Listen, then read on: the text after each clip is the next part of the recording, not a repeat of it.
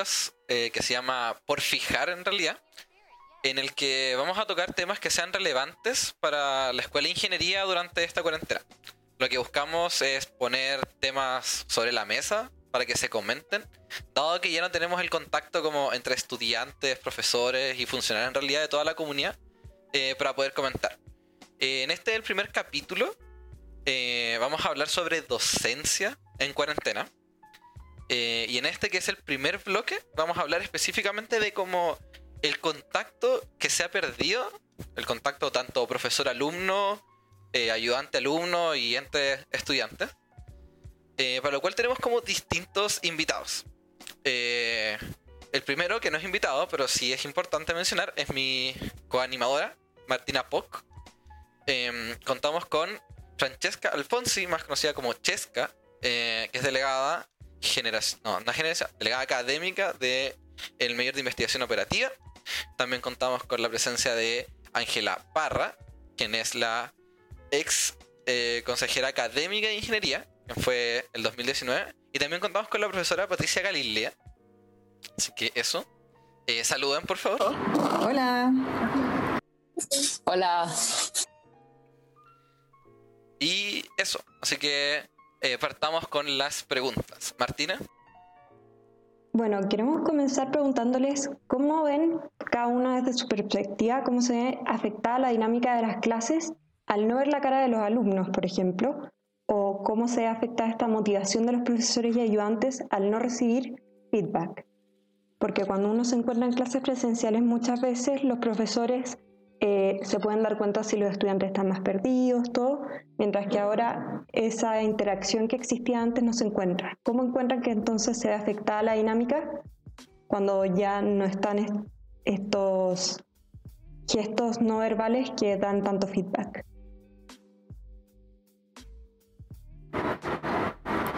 Eh, no sé si quieren que parta yo como profe. Bueno, para mí eh, tener a los estudiantes al frente eh, me motiva un montón. Por lo tanto, el no tenerlo, el no mirarlo, el no saber justamente si están entendiendo o no la materia, por un lado me preocupa y por otro lado me faltan, no las ganas, pero sí siento que es muy difícil hablar con una pantalla oscura porque a uno le bajan en nervios frente al, no saber si en realidad están entendiendo, si uno lo está haciendo bien, si se escucha bien, porque a veces el problema es el audio, la conexión que puedes venir de mi casa, de la casa de ellos. Entonces es súper complejo y en mi caso particular, eh, a mí me encanta hacer clases con aprendizaje activo, sea, yo hago que los alumnos interactúen mucho durante la clase conmigo y entre ellos y el no tener esa posibilidad eh, cuando es a distancia eh, afecta obviamente metodológicamente como yo tengo estructuradas mis clases. Entonces he tenido que volcarme a otro tipo de estrategias para lograr que estén activamente participando en una clase que es a distancia. Entonces, por lo menos para mí ha sido un desafío gigantesco el poder armar clases que, sean entretenidas, que, que, sirvan, y por otro lado lograr que el alumno esté aprendiendo mientras mira una pantalla, que eso es súper difícil. Sí, yo por mi parte rescatar también lo que dice la profesora y sumarle que, bueno, en el caso de los estudiantes, por supuesto que la interacción con otros se ve totalmente eh, empañada, ¿cierto?, por las clases online. Ya no podemos estar con nuestros compañeros, o sea, la única oportunidad de verlos sería un Zoom y que no reemplaza bajo ningún punto el contacto persona a persona. Y con eso quería ir al segundo punto, que es el compañerismo, que uno generalmente ve en las salas de clase, por ejemplo, cuando se enfrenta a una tarea o viene una prueba, en general estudiar en grupo, hablar con tus compañeros es irreemplazable hoy en día en las clases online. En general yo creo que las evaluaciones las estamos enfrentando eh, la mayor gran parte del tiempo solos y solas, ¿ya? Debido a esto, porque no es lo mismo eh, compartir una tarea por Zoom que compartirla con tus compañeros presencialmente. Eh, lo otro es que cuando uno habla con los profesores, los profesores en general no te ven porque estamos todos los estudiantes con las cámaras apagadas, porque en fin, como que igual te da nervios que te vean, etcétera, en la mayoría de las clases. Eh, pero tú ves al profesor, pero aún así nada reemplaza el lenguaje kinésico, por así decirlo, el de los movimientos que uno tiene en vivo, porque cuando uno le quiere decir algo al profesor, pregunta o, quiere ver ciertas cosas de, la, de las evaluaciones o llegar a acuerdos, el profesor no te está viendo nada. Entonces, tratar de explicarle como profesor, en verdad, baje el porcentaje de control y igual de tarea sin aplicarle, no sé, una cara como de, por favor, es súper difícil eh, vía online. Y el último punto que quería tocar es que el aprendizaje eh, sí o sí se ve afectado. O sea, no es lo mismo aprender online que aprender eh, vía presencial. Independiente de que para algunas personas las clases online puedan ser muy buenas, ah, existen otras para las cuales pueden ser muy malas. Y el aprendizaje, yo creo que independiente si eres del grupo de los que te gustan las clases online y los que no te gustan, se va a ver afectado de igual forma, porque lo que decía la profesora, metodologías de aprendizaje activo, curso AMAS, eh, en fin, un montón de, desafíos de la ingeniería, innovación, por ejemplo, donde tenéis que estar con proyectos, evaluación de proyectos, eh, siento que se ven afectados por la modalidad online. Eh, sí, yo también me quiero sumar a, la idea. Encuentro que la modalidad online al final está llena de trade-offs. Entonces, hay, alguna, hay algunas cosas que tienen la oportunidad de, por ejemplo, mejorar desde el punto de vista de, por ejemplo, eh, escucharse el uno al otro, pero el problema está en que principalmente depende de el profesor y la disposición del profesor y de los estudiantes y la, disposición de los estudiantes. Hay mucha incertidumbre sobre cuál es la, verdadera actitud en cierta forma que uno tiene eh, dentro de lo que podría ser como la sala de clases online, dado que muchos van a estar muteados o con la cámara apagada y con eso uno eh, en realidad no sabe qué es lo que está pasando. Y esto lo, encuentro preocupante desde el punto de vista tanto de eh, si es que una persona no entiende y no se atreve, por ejemplo, a preguntarle al profesor. Eh, dentro de una sala física de clases tenía la oportunidad de, por último, al final de la clase, acercarse al profesor y preguntarle o algo del estilo. Y esto no todos los profesores lo pueden hacer porque, por ejemplo, se pasan del tiempo y eso también ha sido más difícil de controlar, que termina siendo una entrega de información más unilateral. Eh, y también que de repente están tan preocupados de que la materia se pase y todo, que, pretenden, eh, por ejemplo, que, que toda la materia que se necesita pasar la absorban de igual forma que si lo hubiesen hecho apurados en una sala de clases, cosa que en realidad es mucho más difícil, porque el entorno de cada uno es mucho más distinto eh, y por lo tanto no se puede esperar hacer algo así. Pero también desde el punto de vista del profesor, porque en realidad uno no sabe eh, si es que está entregando la información bien porque no tiene feedback. Y además, dado el entorno distinto de cada uno, en realidad no sabe si es que el otro en realidad está viendo otra cosa mientras tiene la clase encendida.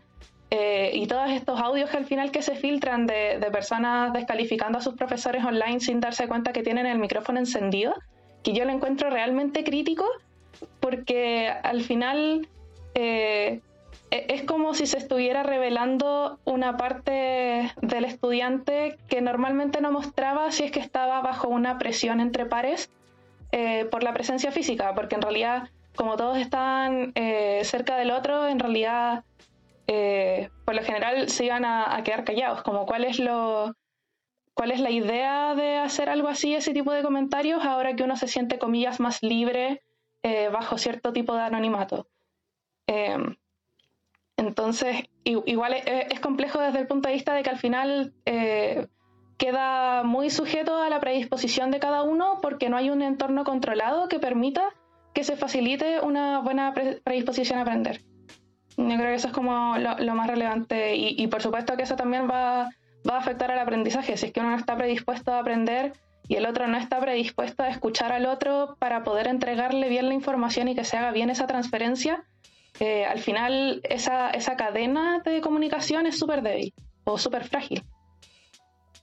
Una cosa que mencionan las tres es esto de no saber si la otra persona está realmente pendiente como al otro lado de la pantalla.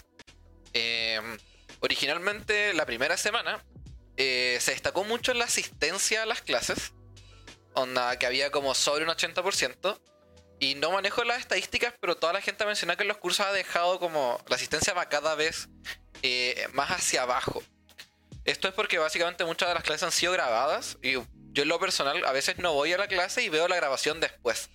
Entonces entra todo este juego de como qué tan esencial es el rol de como la clase como en vivo, porque no podría ser reemplazada. Mucha gente dice como podría ser reemplazada por una grabación y yo la veo cuando quiero. Y ahí me entra mucho la duda, porque ¿cuál es el, rol que ocupan todos los docentes? Por ejemplo, un profesor que hace indispensable de yo como alumno sí o sí ir a la, a la clase del profesor y preguntarle en vivo. O lo mismo con la ayudantía, porque eh, ¿cuál es el plus que tengo yo al, al, ir a la ayudantía que no me lo da como ver la repetición después? Que es algo que se ha mencionado mucho en, en esta como transición a clases online. Eh, me gustaría partir opinando, eh, permiso. Yo creo que ahí influyen varios factores. Primero, el tema de que al inicio casi todos van a asistir a clases porque dado el shock que hay del cambio eh, con respecto a todo el entorno que van a tener, los, los predispone mucho a la inercia de haber estado disponibles al horario de clase.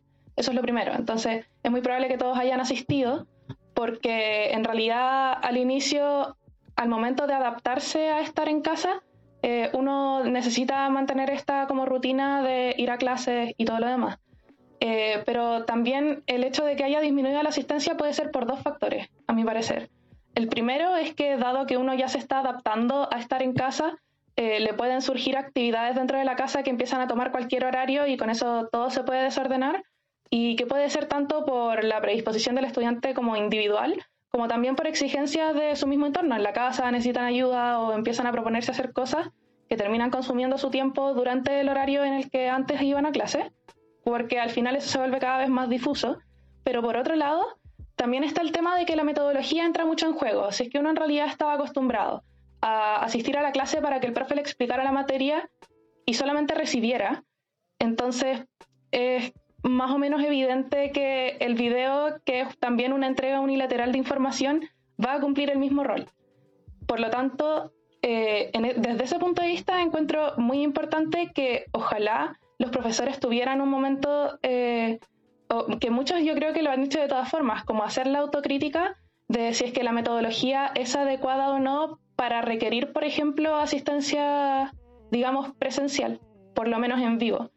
Eh, porque hay algunos, por ejemplo, como hay varios cursos que se dedican a explicar, por ejemplo, un material base, pero en realidad ese material de referencia es lo suficientemente complicado como para que uno requiera que se lo expliquen y donde va a requerir preguntarle al profesor y, que se haga ese tipo de transparentación de la información, que a mí por lo menos me pasa, por ejemplo, en cursos quizás más matemáticos, eh, y hay otros cursos que en realidad con el material que se tiene de base a disposición a cualquier hora, eh, quizás eh, es suficiente y en realidad una modalidad tipo Flip Classroom podría haber sido mucho más constructivo, como el de proponer leerse ese material antes y poder discutirlo en la clase para ver si es que a partir de eso se puede construir.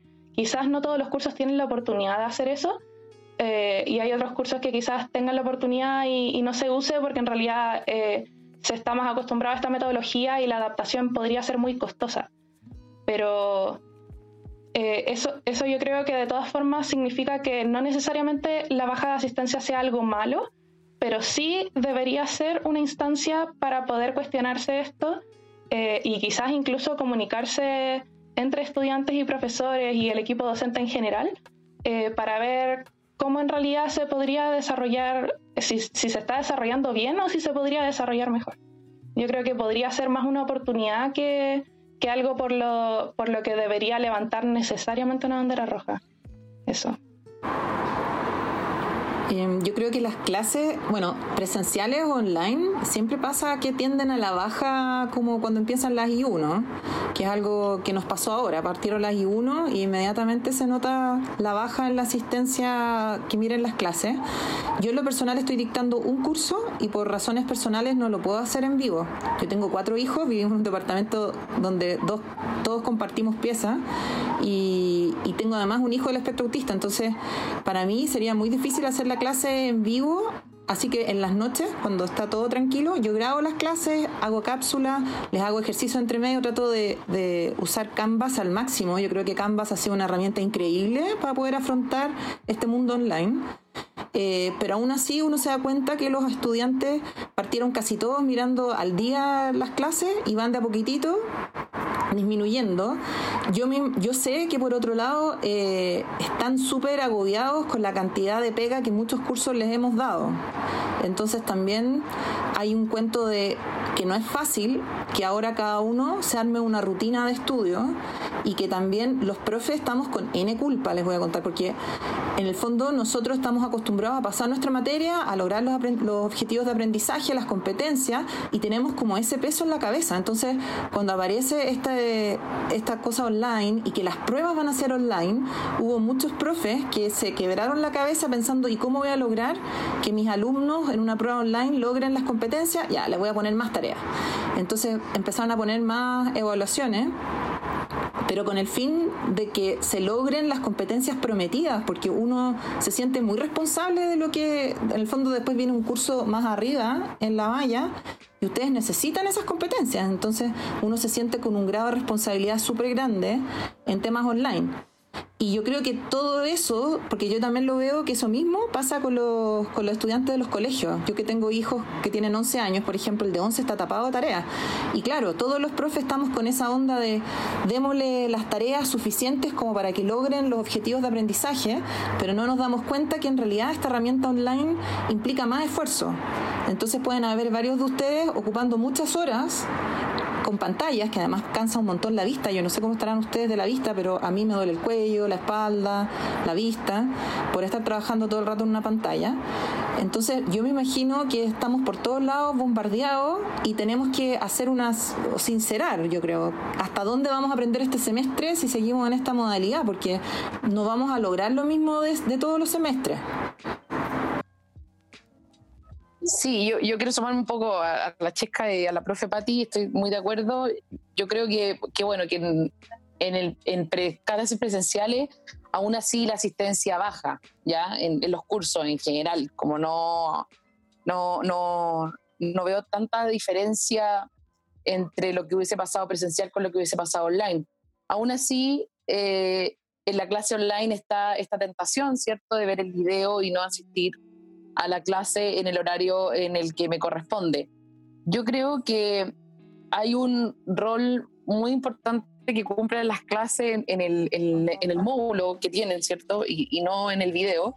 Que lo primero es que tú puedes interactuar, aunque antes hablábamos de que esta interacción era un poco eh, extraña, ¿cierto? Pero aún así tú puedes interactuar con el profesor y con tus compañeros online eh, puedes hacer preguntas también y que sean resueltas en el momento. Tú después puedes escuchar el video, lo puedes escuchar 100 veces y, y te pueden hacer las mismas preguntas que quizás nadie preguntó. Y si tú hubieses estado en la clase presencial, eh, tú la hubieses podido preguntar. Y lo segundo es que yo creo que en las clases, y aquí es donde también uno tiene que entender cuál es el rol del profesor. Si uno ve eh, que el rol del profesor es solamente transmitir conocimiento, entonces yo creo que está un poco equivocado, porque los profesores en general además de transmitir conocimiento, son mentores. Y en el sentido de que son mentores, ellos también le agregan valor a sus clases, ¿sí? con conversaciones, por ejemplo, o con, con, ciertas cosas que hacen. Entonces, no sé, yo tenía una clase hace alguna, algún tiempo y mi profesor eh, nos subía eh, algunos papers o notas que había encontrado acerca del coronavirus, de los números que, había, que se estaban manejando, de las posibles soluciones, eh, y nos hacía, no sé, media hora de la clase oye, ¿cómo lo están pasando? ¿Cómo están? Esas cosas jamás las vas a poder reemplazar en un video o que la clase virtual esté ahí grabada por siempre. E, entonces yo creo que, que no hay que olvidar que ya sea online o sea presencial, eh, la clase tiene un valor más allá de solo entregar conocimiento. Yo quiero colgarme algo que dijo antes la profe Patti, de que Canvas puede ser una excelente herramienta, en especial en esta situación, pero ¿habrá sido suficiente el tiempo para una correcta adaptación al formato online? Ahora se ha estado hablando sobre tener una semana de adaptación en distintas facultades para darle un tiempo a los profesores de planificar mejor sus clases y a los alumnos de ponerse al día. ¿Habrá sido suficiente el tiempo para una correcta nosotros, el tiempo para una correcta adaptación? Yo creo que no. O sea, para los profes se nos vino como un tsunami de pega con las clases online. Piensen que hay profes que incluso jóvenes, no necesariamente de los mayores, que les encanta hacer la clase en el pizarrón, les encanta. Es su método, es la clase del pizarrón y no tenían ni siquiera los PowerPoint armados para poder hacer una clase online. Entonces, eh, es súper complejo. Yo también, un problema que tuve al principio fue que no tenía un tablet porque hace unos años algún hijo me lo rompió y no lo volví a comprar simplemente. Y, ahora tuve que invertir en un tablet porque si no me estaba quedando hasta las 4 de la mañana haciendo fórmulas en el PowerPoint. Entonces, para los profes ha sido mucho, mucho trabajo que no estaba planificado y ustedes saben que los profes de ingeniería somos medio cuadraditos. Entonces, nosotros habíamos planificado un semestre hermoso que se nos vino abajo y que ahora tenemos que como ponernos al día y que las clases sigan funcionando y hay profes que no les gusta el formato online, o sea que primera vez en su vida que han grabado videos y se nota. O sea, a mí se me nota, de todas maneras, yo no edito lo que grabo, pero hay otros profes que incluso editando videos los alumnos se han quejado bastante de que son de mala calidad, que no entienden nada o que no se escucha bien o que la materia está no está completa, en fin, o sea, hay obviamente un problema. Ahora, en términos de Canvas, a nosotros en enero, a los profes se nos pidió por muchos lados, el decano, la verdad, que fuéramos a capacitarnos en Canvas en enero y la gran mayoría fuimos. O sea, fuimos y nos hicieron una clase sencilla de cómo funcionaba Canvas y nos han dejado muchos recursos online de clase y hay tutoriales y cosas en Zoom también para seguir aprendiendo. Y es un mundo que se puede sacar en el partido, pero uno tiene que tener el tiempo y las ganas de sacarle el partido a todas las herramientas que hay. Eso sí. Yo creo que, compartiendo lo que dice la profe, que justamente ya lo hice con, con mucho conocimiento, ¿cierto? Porque profesores se tienen que enfrentar a las clases. Pero lo que uno ve eh, como estudiante eh, es que, y el otro día lo, leía en una columna que hizo como el coordinador del Puclítico, que en verdad hay una brecha tecnológica importante. O sea, es como imaginar si uno se quiere poner, si uno quiere empatizar con los profesores, ponerse en sus zapatos, es como pensar que tus papás tienen que encender un Zoom, tienen que conectarse con Canvas y tienen que hacer una clase online. O sea, es realmente increíble, como no, no, no sé cómo lo pueden hacer y en un periodo tan, tan, tan corto, ¿cierto? Lo segundo es la desigualdad de condiciones, o sea, se nota cuando hay una clase y tenía un profe que tiene un computador, que tiene un, un, iPad, tiene el Apple Pencil, ¿cachai? Lo conecta todo, todo se ve perfecto, los dibujos son hermosos, y el pobre profesor que tiene que estar con una pizarra tratando de enfocarse con tres cámaras y las tres eran como que le sacó la, la, el celular a la esposa, ¿cachai? Y trató de conectarse como pudo. Entonces hay una desigualdad de condiciones importante entre los profesores y aquí estoy hablando solo de ingeniería, pero si uno se va a nivel universidad, hay una desigualdad también entre la facultad y los programas. O sea, yo, por ejemplo, ahora estoy con inglés, inglés de haber partido una semana o dos semanas más tarde que el resto de la universidad, porque aún no habían transitado a Canvas. Entonces, primero tuvieron que transitar a Canvas súper rápido, y segundo, hacer que sus profesores hicieran clases, las clases, ¿cierto? Como de inglés, que además son clases que fomentan como hablar en grupo, etcétera, eh, entonces uno ve ahí cómo eh, las diferencias se van, se van dando también dentro de, la universidad. Y lo tercero es que al menos ingeniería era, y tal como decía la profe, era una unidad sin Canvas aún. Como nosotros todavía estábamos en SIN y otras cosas, eh, no sido otras facultades de la universidad que ya habían transitado a Canvas. Entonces, para nuestros estudiantes al menos, y para nosotros mismos ha sido muy extraño esto de estar en Canvas, como que no sabéis cómo, a, qué lugar meterte, qué módulo, etcétera. Y no solo Canvas, Zoom también ha sido un, desafío para todo el mundo, creo yo. Como yo creo que quizás nosotros lo, estamos manejando mejor porque además de hacer las clases en Zoom, estamos siempre conectándonos con nuestros amigos, etcétera, o haciendo videollamadas para arriba y para abajo.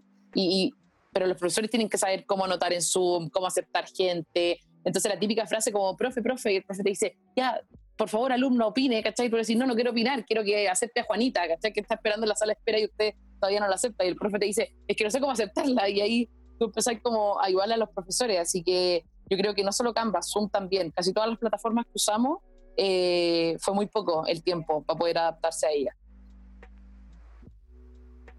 Yo creo que definitivamente, no sé si en realidad es tan definitivo, pero sí yo creo que para casi cualquier persona que ahora está transitando por las herramientas virtuales que tenemos que usar para nuestros cursos y todo, eh, se le hizo poco, pero de todas formas creo que, que, en realidad era algo inevitable. Por lo menos a mí me pasó que yo como soy ayudante también, eh, tuve que, o por lo menos quise, tomar una clase de capacitación de Canvas eh, también en enero, que creo que lo mandaron como a todos los ayudantes de ingeniería. Entonces, eh, tuve la oportunidad, por ejemplo, de, aprender a usar la plataforma y la encontré genial, la encontré súper eh, como intuitiva y todo, eh, y quedó ahí, pero en realidad hoy día tenía que, por ejemplo, ver un tema de, de, evaluación a través de Canvas y aún así me equivoqué. De hecho, si, si, alguien, si alguien me escucha, lo siento, porque quizás como del curso en el que están, pero eh, pero encuentro que son cosas que eran imprevistos, que eran inevitables. Como yo jamás hubiese previsto, con todas las capacitaciones que me podría imaginar, que me podría equivocar en algo de este estilo, por ejemplo.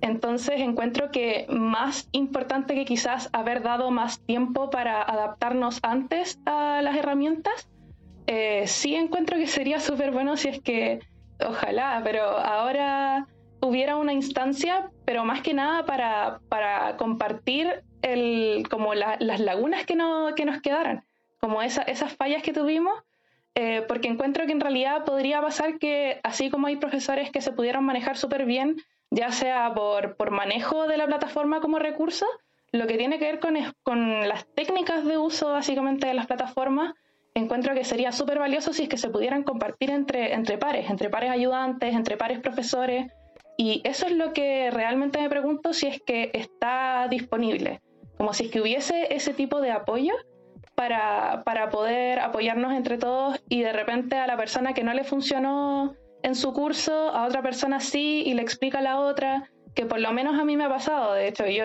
pregunté, por ejemplo, cómo funcionaba una parte de Canvas a otro ayudante y me explicó cómo lo hicieron ellos y todo y me quedó súper claro. Si es que eso pudiera, por ejemplo, hacerse a nivel quizás como más, más formal, como dar explícita y necesariamente el tiempo para que se pudieran compartir algo así, yo creo que sería mucho más valioso que si tuviéramos que antes prepararnos para anticipar cosas, porque hay cosas que no se pueden anticipar. Sí, como siento que en esta semana que se ha planteado como de, de poder como la semana de reajuste en que los profes como revalúen cómo hacer el curso y los alumnos como también puedan ponerse al día los que están más atrasados, encuentro que sería vital eh, que hayan como al mismo horario un Zoom o algo para yo poder ir con el profe y decirle, ¿sabe qué, profe? Esta parte de la clase está como media débil. O por ejemplo, después de las I1, tener una clase para yo poder darle feedback al profe. ¿Sabe qué, profe? De verdad el tiempo como es imposible. ¿Por qué no abre como dos cuestionarios? Eh, uno para el que le entrega la hora y uno al que le entrega atrasado, que esté disponible como 10 minutos más. Eh, cosas así como muy pequeñas que hay en ciertos cursos, pero que no, se comparte la información y como que los profes están como la clase, la clase, la clase y uno de verdad ya no tiene como ese tiempo post clase para darle como feedback o ideas. Y cosas que no alcanzan en un correo. Encuentro que, falta ese tiempo. Eh, y ahora sí, Yo Creo que Yo creo que es súper importante hacerlo eh, con la semana reajuste pero también es importante destacar que, que, todos los estudiantes lo pueden hacer ahora, como si no le avisan los profesores que, que, hay cosas de la clase que quizás no están saliendo tan bien, conexiones, eh, tiempo de las pruebas, etcétera, eh, los profesores jamás se van a enterar. Entonces es importante ese feedback, quizás pedirle, a mí me pasó el otro día que yo eh, estaba en un curso y nos pusimos de acuerdo con el curso, le pedimos al profe y nos dio media hora de la clase para poder como contarle ciertas cosas que, que sentíamos. Así que yo creo que, es muy importante para la gente que nos está escuchando, sobre todo, que los estudiantes tengan eh, la posibilidad de hablar con sus profesores y que lo hagan, sí o sí.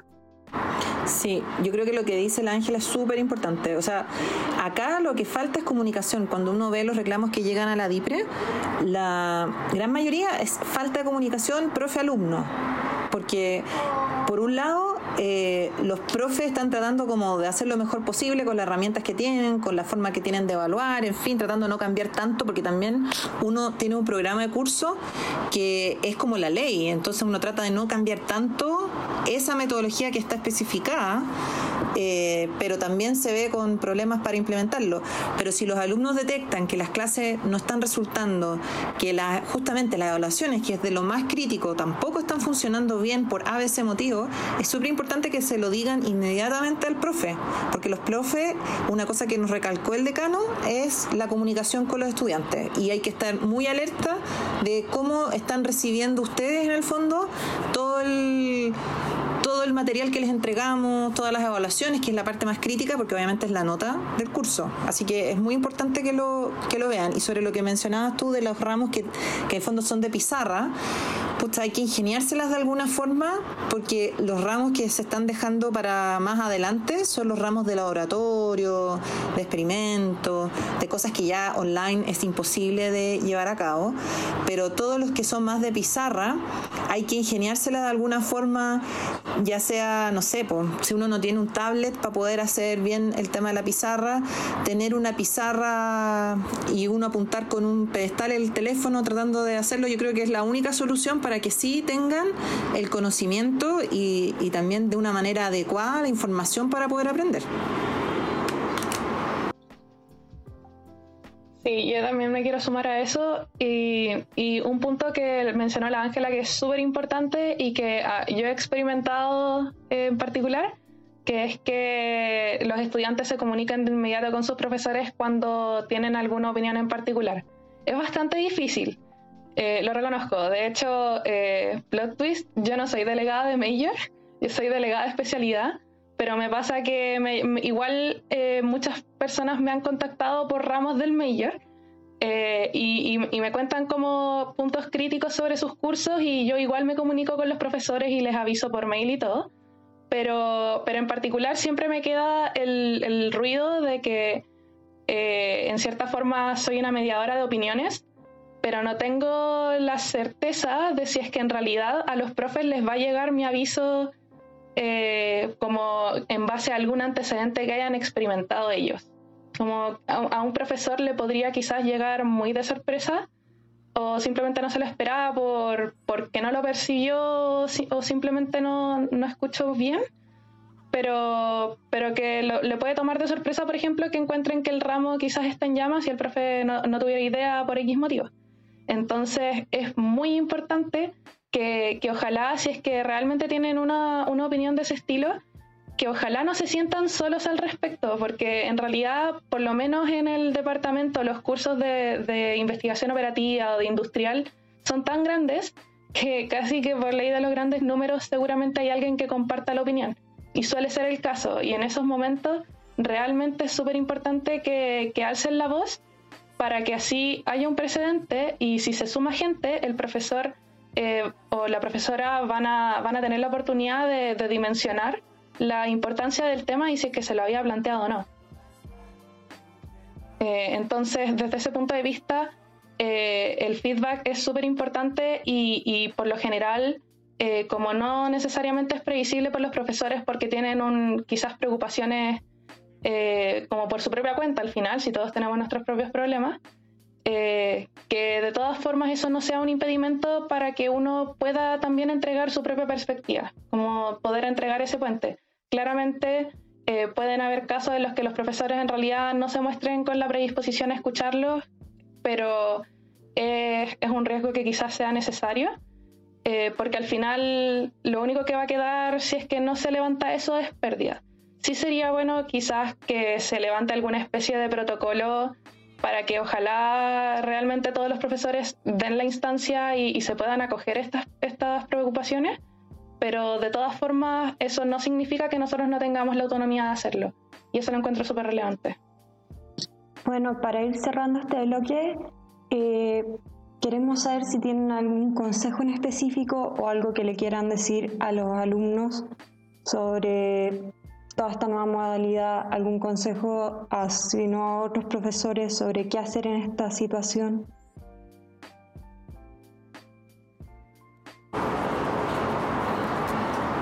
A ver, ah,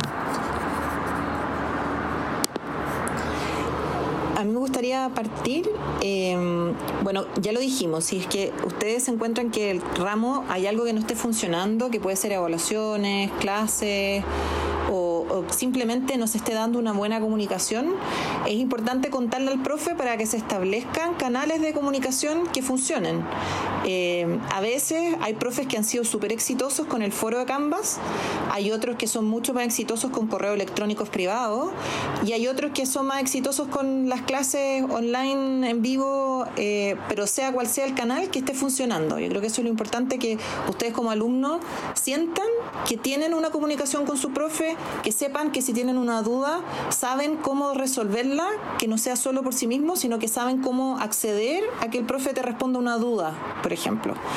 Y también me gustaría algo que no, no hemos conversado acá, que que quizás hay alguno de ustedes que se siente un poquito agobiado, que siente que está trabajando mucho o que no le cunde mucho, eh, acérquense a la DIPRE, porque nosotros tenemos orientadoras de educación, que son psicólogas, que pueden ayudarlos a, eh, por un lado, contener, por otro lado, apoyar, quizás aconsejar, para que puedan eh, también tratar de salir adelante en un semestre que no está siendo fácil, que no está siendo fácil ni para los profes ni para los alumnos, pero que tenemos que sacar adelante. Entonces es importante que tengan los apoyos y que si ustedes necesitan ese apoyo, sepan que la escuela los tiene. Muy de acuerdo con la profe, eh, yo agregar también eh, la gente que nos está escuchando y bueno, yo también lo aplico con mi misma, tranquilidad ante todo, eh, tranquilidad y esperanza, como de que, de que estamos viviendo esto, que es algo mundial, que en realidad nadie tiene la culpa, como es algo que nos tocó vivir nomás, pero hay que tener como muy consciente de que, de que algún día saldremos de esto y vamos a volver y nos vamos a dar muchos abrazos y con respecto a eso yo creo que es súper importante mantener la esperanza. Lo segundo es, justamente colgarme un poquito lo que la profe dijo al final, que, que si hay estudiantes que sienten que su salud mental se visto afectada, eh, busquen redes de apoyo. ¿ya? Eh, la DIPRE es una excelente red de apoyo a la cual pueden contactar amigos, compañeros, el consejero académico, Tommy, la subconsejera, la élite, yo creo que también eh, los van a poder escuchar. salud estudiantil también está tomando ciertas medidas para poder seguir atendiendo a aquellas personas que tenían algún tratamiento. Y lo tercero, que quizás un poco cliché, pero yo creo que, que, es bueno, yo lo he aplicado en mi vida al menos, eh, intentar salir de la rutina, como intentar levantarse al menos una hora al día, hacer algo de deporte, yoga, no sé, lo que más te guste, pero levantarte el computador y, y, ponerte en otro modo y después volver a estudiar porque si estás todo el día, entonces va a ser muy, muy agotador. Sí, eh, yo también estoy muy de acuerdo con todos los tips que, mencionaron anteriormente, principalmente el hecho de que no están solos en esto. Eh, de repente puede pasar que cuando uno habla con sus compañeros para discutir alguna pregunta que no entienden bien, algo por el estilo, quizás la persona no esté disponible en ese mismo instante, eh, porque al final cada uno está con sus propios cambios de horario y todo pero, pero de todas formas eh, no dejen de confiar en que va a haber alguien dispuesto a ayudarles. Hay un montón de personas disponibles, la profe mencionó a la DIPRE, la Ángela mencionó a los consejeros académicos, también están sus delegados. Eh, en este mismo momento están en proceso de inscripción y ojalá que se inscriban personas para que pueda estar ese pilar de apoyo también y la representación. Pero adicionalmente también hay muchas iniciativas de, de personas que están eh, para ayudar, que está, por ejemplo, la iniciativa Going, que tiene ayudantes eh, dispuestos para, ayudar eh, a través de distintas metodologías. Está la sala de ayudantes de ingeniería, que también está en cierto horario para responder dudas de varios ramos. y así se, se, van sumando. Y desde el otro punto de vista, quizás de más individual, también si es que, por ejemplo, varias ayudantías y clases se están subiendo a YouTube, eh, y en particular YouTube tiene también una herramienta que cuando uno ve debajo del título del video, como entre el, like, el compartir, guardar, eh, hay unas opciones que se despliegan a través de unos tres puntos que hay y uno de ellos se llama abrir transcripción. Y ese realmente tiene la transcripción del video y si es que están buscando alguna pregunta, alguna palabra clave dentro del video, lo pueden poner con eh, control F y buscar y les va a destacar dentro de la transcripción en qué momento se menciona esa palabra. Eh, eso quizás también les puede ayudar para encontrar algunas cosas, algunos contenidos más directos, eh, dado que también la carga de repente necesita parte de optimización y también está eso disponible. Así que ojalá que, que la carga se pueda sentir menos agobiante, para algunos puede ser más difícil que otros, pero, pero realmente eh, hay oportunidades y ojalá que las puedan aprovechar y ojalá que se pueda salir adelante. Al final, eh, como mencionaron todos, todos estamos en esto eh, juntos, por lejos que se sienta, así que ojalá poder mantener ese ánimo y, y no necesariamente tener que estar pensando siempre de que todo va a estar bien. Hay algunas cosas que de repente van a estar fallando, pero es parte de... Eh, y afortunadamente, si es que necesitan levantarse de nuevo, eh, hay un montón de personas que realmente están dispuestas a ayudar y eso no hay que olvidarlo nunca. Eh, bueno, muchas gracias por estos cierres. Muchas gracias por venir como invitadas a las tres. Em, y eso, ya damos como por cerrado este primer bloque y daríamos el inicio al segundo a continuación. Ya, en este segundo bloque eh, queremos comentar. Ah, no, no tengo que presentar a la gente. Ya, ups, ups, ups. Ya. Para este segundo bloque, seguimos contando con eh, Francesca Alfosi. Eh, me acaban de corregir cómo se pronuncia el apellido. Y con la Ángela Parra. Y vamos a comentar sobre una de las peores cosas que ha dejado este periodo de clases online, que han sido las faltas de respeto. Eh, en esta hay de todo nivel y como en todas direcciones, entre alumnos, entre profesores y alumnos, como de alumnos hacia los profes. Eh, vamos a comentar como este tema como en su conjunto, en su completo. Eh, y dejando bien en claro que al menos de mi parte yo reprocho como para todos los lados esto, como encuentro muy, muy malo que se dé. Y no entiendo tampoco bien el origen de que este formato online lo permita, que es algo que me sorprende. Eh, sí que eso, ¿Y qué opinan ustedes, chiquillas? Eh, bueno, me sumo a ti, eh, también lo reprocho para todos lados. Eh, encuentro que es pésimo que de estudiantes a profes o de profes a estudiantes o de estudiantes a ayudantes eh, también eh, que se den estos problemas. Eh, es muy triste que, ese tipo de como negatividad al final se, se, transmita, siendo que ya la situación está difícil para todos. esta no es una oportunidad para desahogarse, como no es una forma correcta para desahogarse. Entonces, sería bueno que esta instancia también permita como fomentar un poco la empatía eh, y, acabar con un poco quizás con la prepotencia que se está generando a partir de cierto tipo de anonimato virtual que pueden conseguir las personas que es algo que se da, como por, algo el ciberbullying existe desde hace tanto tiempo, sin embargo no debería, esta no debería ser la oportunidad para potenciarse porque el entorno y las circunstancias hacen que todo sea mucho más agravante. Así que me, alegra que esté esta sección y que ojalá eh, permita que, que, haya un poco más de reflexión en torno a eso, que quizá... Y, y, no, por ejemplo, que sea una cuestión de cuida de dejarte en mute en el micrófono, sino de realmente piensa que hay personas al otro lado que se están esforzando y dando lo mejor de sí mismos y no debería generar juicios de valor en torno a esa persona eh, por el motivo que sea. Como si, si encuentras que su calidad es mala, debería ser directo al respecto y ojalá ser constructivo y no, y no ofensivo. Eh, y los otros juicios que se hacen con respecto a las personas, como su origen o características que tengan, eh, no tienen ningún fundamento y no tienen ningún sentido. Sí, yo estoy totalmente de acuerdo también, como hace algún tiempo lo, lo tuiteaba, de hecho, porque encuentro que que hacer este tipo de insultos por redes sociales yo creo que es el acto más cobarde que puede existir. O sea, realmente, ¿en qué minuto pasamos desde estar en la clase presencial y prácticamente no decir nada a llegar a este formato online y decirlo todo y más?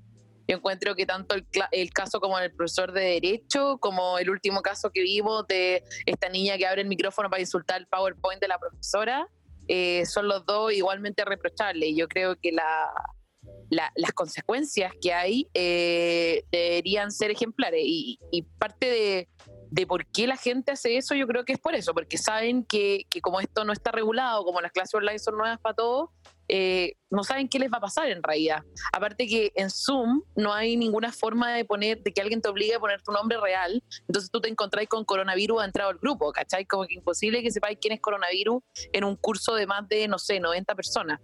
Eh, entonces yo, yo siento que es un tema, es un tema muy delicado que hay que hablarlo y hay que ponerle un atajo rápido para que no se siga reproduciendo en el tiempo. Ya, me gustaría como partir desde como las consecuencias más leves del asunto, como creen que estas como ya sean grandes o pequeñas interrupciones como afectan como el ciclo de concentración, porque ya el ciclo de concentración en un computador se ve mermado, como ya es más corto, se estima que de 40 minutos. Y si viene alguien y se tira como una payasada o un insulto, cualquier falta de respeto a la clase, como se vuelve a cortar, haciendo como todo esto más ineficiente o como filo, da lo mismo. Sí, o sea, de todas maneras que que, cuando pasan este tipo de cosas, como que obviamente todo el curso se te desconcentra, ¿cachai? Al igual que como cuando se cae la conexión y todo el mundo empieza a usar el chat del curso para escribir cosas y, y empezar en verdad a reírte de cualquier otra cosa que está sucediendo en vez de estar pendiente con el curso. Y, y por eso mismo también las clases online no tienen, no tienen esta continuidad que tenían las clases presenciales de una hora veinte seguidas, porque las clases online siempre pasa algo, ¿cachai? No solamente los insultos, como pasa el perro el profe, el gato, los hijos, como que siempre hay algo que te está llevando a la concentración y también pasan situaciones divertidas con los estudiantes y no todos se les queda el micrófono encendido para insultar, hay otros que se les queda el micrófono encendido para decir otras cosas. Entonces, los ciclos de concentración yo creo que se ven afectados, pero también las clases online no tienen una continuidad de una hora veinte. Sí, acá está una especie de factor doble que quizás se exagera eh, en las clases online, porque por ejemplo, en clases, si es que a la sala entraba un perro, quizás todos se distraen y el profesor también se puede distraer, pero, pero por lo general está en un, en un ambiente más controlado, en donde si es que se, se les pide retomar la atención y se puede retomar un poco, funciona. Sin embargo, eh, cuando llegan, por ejemplo, a, aludir directamente al profesor, ya con eso el impacto es más grande sobre esta persona y como esa persona es al final la moderadora de la instancia, principalmente, entonces también se hace mucho más difícil recuperarlo porque tienes a esa persona que afectaste eh, y esa persona necesita primero recuperarse para después poder concentrarse en recuperar al resto.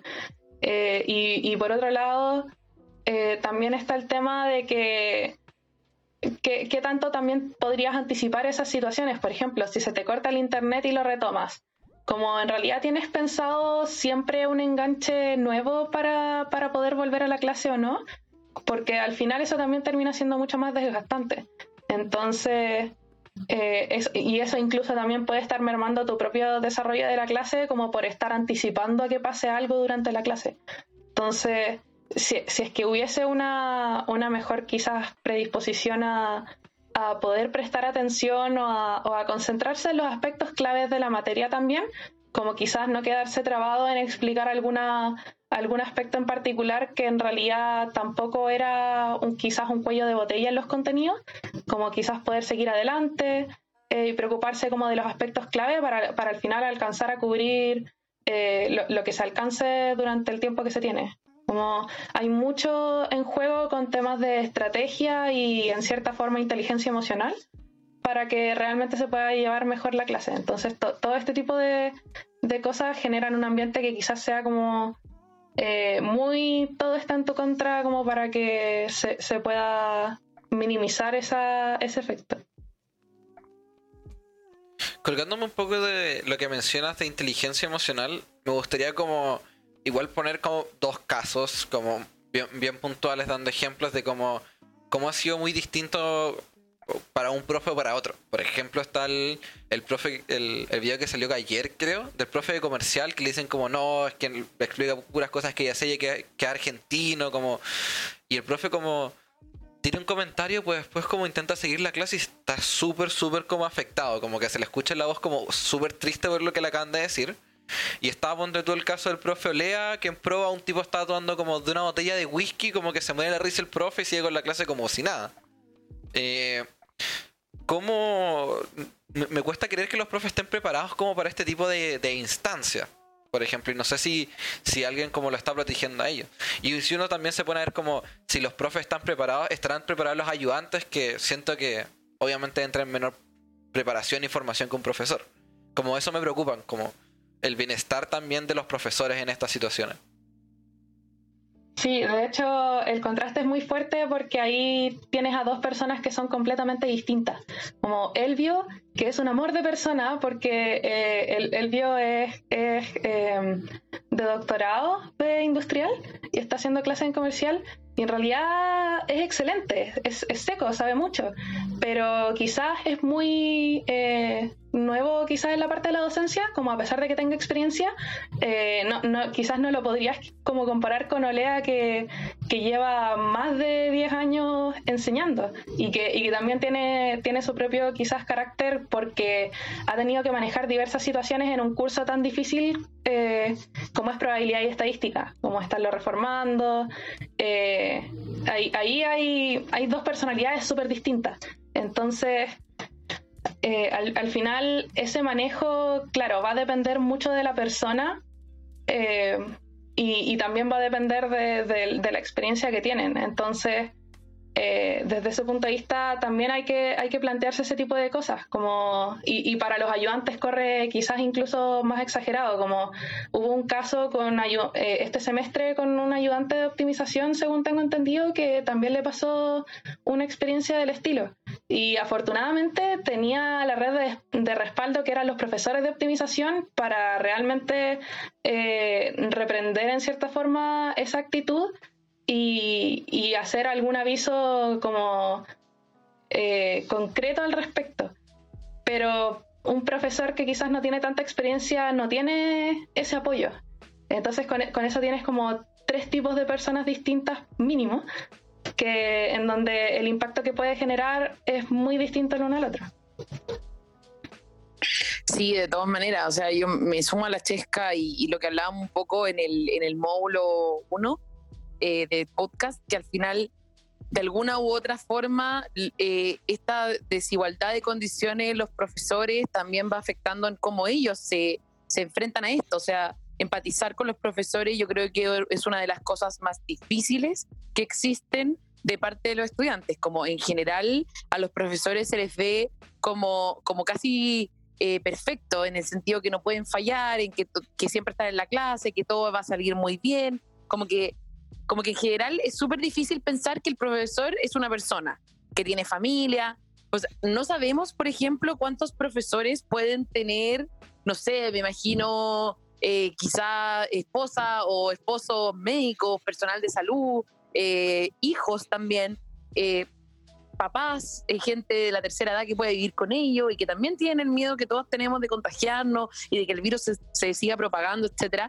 Entonces también hay que entender que, que, las situaciones personales, o como decía la profe Patti, yo en verdad no puedo hacer mi clase presencial, o sea, presencial, virtual, por así decirlo, porque tengo cuatro hijos, ¿cachai? Y al final me tengo que ocupar de esto. Y, y en ese sentido es súper importante hacer ver que, que esta, eh, esta modalidad online refleja las desigualdades de la sociedad como ninguna otra modalidad. O sea, es súper eh, importante pensar que la profesora mujer, ¿cierto? Que tiene, que tiene que estar con los hijos, con la familia, bla, bla, bla, no puede hacer lo mismo que el profesor hombre. Entonces ahí hay, hay, hay sesgos de género que también se van acrecentando eh, en esta modalidad y yo creo que por eso mismo también hay que tener muchísima consideración cuando se dan esos casos. O sea, la reacción del profesor Olea al ver una botella de whisky yo creo que es fantástica, porque eh, probablemente no sé si todos hubiesen reaccionado así. Hay profesores que se enojan porque uno en el chat pone F, por ejemplo, cuando se te cae la conexión, ¿cachai? Todos empiezan a poner F, F, F, y los profes como, porfa, dejen de decir F, porque uno no sé qué F y dos me, me, me empañan la clase, ¿cachai? Y, pero también es porque todos respondemos diferente a esta cuarentena, eh, y por lo mismo yo creo que hay que, hay que saber empatizar. Mm, ya, eh, a lo siguiente, Ángela, yo creo que tú puedes entender más este tema como qué puede, se puede hacer con todos estos casos, como de los alumnos hacia los profesores, como se aplica el código de honor, qué se puede hacer, eh, si se está evaluando algo, no sé, o si se ha hablado en el consejo acá académicos, Chesca, si manejan alguna información.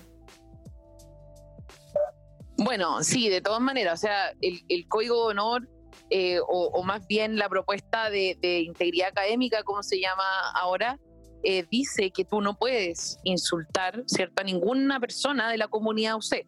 Eso corre de profesores a estudiantes y de estudiantes a profesores. Y por lo mismo las sanciones van entre leve a, a grave, ¿ya? Pero también hay que entender que las sanciones que se han aplicado en la escuela, en la, universidad en general, nacen a raíz del eh, llamado asado familiar el año 2015. Entonces, después de ese episodio eh, lamentable para la escuela de ingeniería, eh, se crea este código de honor, ¿cierto? Se hace una campaña completa pero inclusive eh, las personas que estuvieron involucradas en ese evento eh, no fueron expulsadas de la universidad. Entonces también hay que entender que cuando uno habla de consecuencias, esas consecuencias tampoco implican que a la gente se le va a expulsar de la universidad. Y por eso mismo también se da esto de que mucha gente reclama, bueno, pero ¿por qué no expulsaron al profesor de derecho inmediatamente? Bueno, y ahí es que no es tan fácil, ¿cierto? La universidad también tiene contrato, etcétera. Hay, hay muchas cosas que que cumplir en materia quizá un poquito más legal que, que en general uno desconoce harto.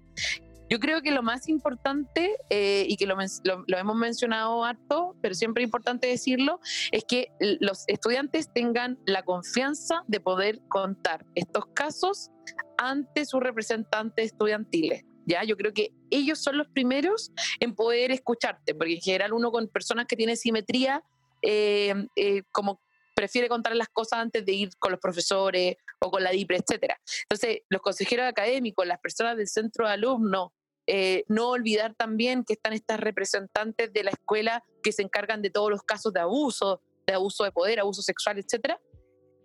Eh, usar esos canales para poder comunicar estas cosas. Si no, también está la dirección de pregrado y de ahí en adelante, pero no, no quedarnos con, ah, filo, esto pasó, siempre pasa, no importa. No, esas son las cosas que hacen que en el tiempo se vayan manteniendo ciertas situaciones que nosotros queremos erradicar. Entonces, al final, mejorar la escuela y mejorar todo, todo, lo, todo lo que conlleva eso, las clases, los profesores, los estudiantes, etcétera, etcétera, depende de, de todo y cada uno de nosotros. O sea, todos tenemos que ser un observador activo, por así decirlo, de ciertas situaciones y levantarlas cuando es necesario. Sí, es súper importante la parte de observador activo, especialmente en, situaciones como esta que se utilizan, por ejemplo, plataformas como Zoom, en donde el, la, como el, el icono o la imagen de la persona podría estar en vista o no, y si es que está en vista, cuando habla se cambia la imagen, se cambia el orden, etc. Eh, hacen que este tipo de situaciones sean muy difíciles de concretizar para identificar a la persona que lo hizo en primer lugar. Entonces, eh, primero es difícil saber quién lo hizo. Entonces, para poder aplicar alguna especie de sanción a esa persona, ya está el, como el, primer, el primer complicante. Y adicionalmente, eh, es difícil porque en realidad eh, es, es complicado sancionar a una persona a partir de situaciones así. Es muy difícil eh, cuando trabajamos eh, en torno a cosas más formales como, no sé, por decir rúbricas, números, como cuando una persona te ataca, pero en realidad fue algo netamente, por ejemplo, verbal, que no tiene evidencia, etcétera, salvo que esté en la grabación, como todo ese tipo de, de, reunión de antecedentes. Eh, también es complicado de hacer, entonces también nos hace más reacios a, a sancionar. Entonces, en el, en el Consejo Académico casi que nos, sentimos un poco impotentes al respecto porque eh, nosotros estamos de acuerdo con que la situación es mala y, que idealmente deberíamos conversar al respecto eh, con nuestros pares como para desincentivar este tipo de, actitudes. Pero, pero son muchas las complicaciones en realidad como para llegar a una, a una sanción concreta que, que, que, termine dando un, punto final a la situación. Y, y, por eso es que también varios han recurrido a, sitios o páginas como para básicamente funar a la persona. Eh, pero también eso, eso es complicante porque termina generando un ciclo vicioso de odio que no se va a acabar nunca. Entonces, eh, quizás algunos lo ven como la única herramienta disponible, pero de todas formas, eh, quizás el, el, objetivo debería replantearse un poco, que es el tema de, ¿realmente te vas a dedicar a, a tirarle basura a una persona por no sé cuánto tiempo porque hizo algo mal? O, quieres en realidad cortar esta cadena de odio y replantear la situación para que ojalá no vuelva, no vuelva a ocurrir. Si es, que, si es que vamos a atacar a una persona porque atacó a otra, nos seguimos atacando entre todos y cuando, en realidad debería ser, el verdadero rol del observador activo debería ser de, hablar con la persona como de, oye, quizás lo que hiciste estuvo mal, deberías dejar de hacerlo, como qué te motivó a hacer algo así. Eh, la situación es complicada para todos y quizás algunos eso, ese como estrés lo liberan de esta forma y, al final comunicar que esa no es la idea eh, es lo más importante, más que quizás pensar en todo el rato estar castigando o sancionando a la persona. Sí, muy importante lo que dice la Chesca. Yo quería justamente colgarme un poco de esta esto de, ir a descargarse a páginas como por ejemplo Anticumplido UC, eh, que bueno, cada uno libre de hacer lo que, lo que quiera al final, pero por ejemplo yo veía la, la, funa el otro día a la niña del, del PowerPoint, ¿cierto? Eh, y que finalmente no importa que tú puedas estar anónimo en Zoom, igual te van a encontrar, como eso es, eh, yo creo que eso tienen que darlo por sentado todo el mundo, como no importa cuánto digas, la gente va a, hacer lo imposible por saber quién fue. Y, la encontraron finalmente, y en los comentarios colocaban como su Instagram eh, para que la fueran a buscar, ¿cierto? Pusieron su mail. Entonces, al final hace una, una, una búsqueda, una casa de brujas, por así decirlo, contra esta niña que, insisto, lo que hizo es repudiable.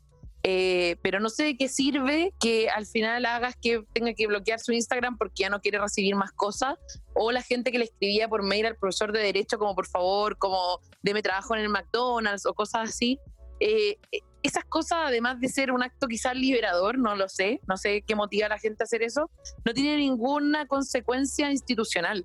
Entonces, es súper importante que que independiente de lo que pase en redes sociales, créanme que nadie está leyendo anticumplidos C. Entonces, eh, en los casos tienen que irse por la vía formal para que puedan tener una consecuencia real en la escuela.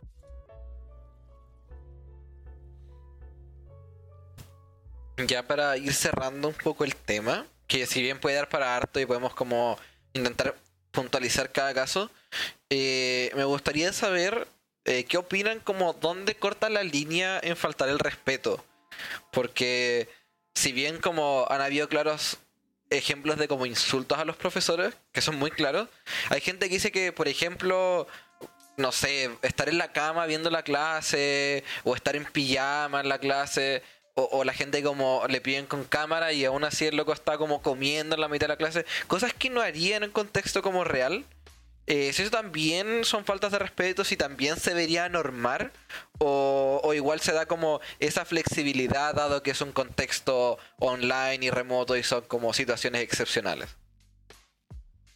Eh, en lo personal como alumna me pasa que eh, no iba en pijama a las clases, pero a veces me pasaba que, por ejemplo, igual me daba demasiada hambre y, comía mi colación durante la clase, pero preocupándome en hacer ruido y cosas por el estilo, ¿cierto?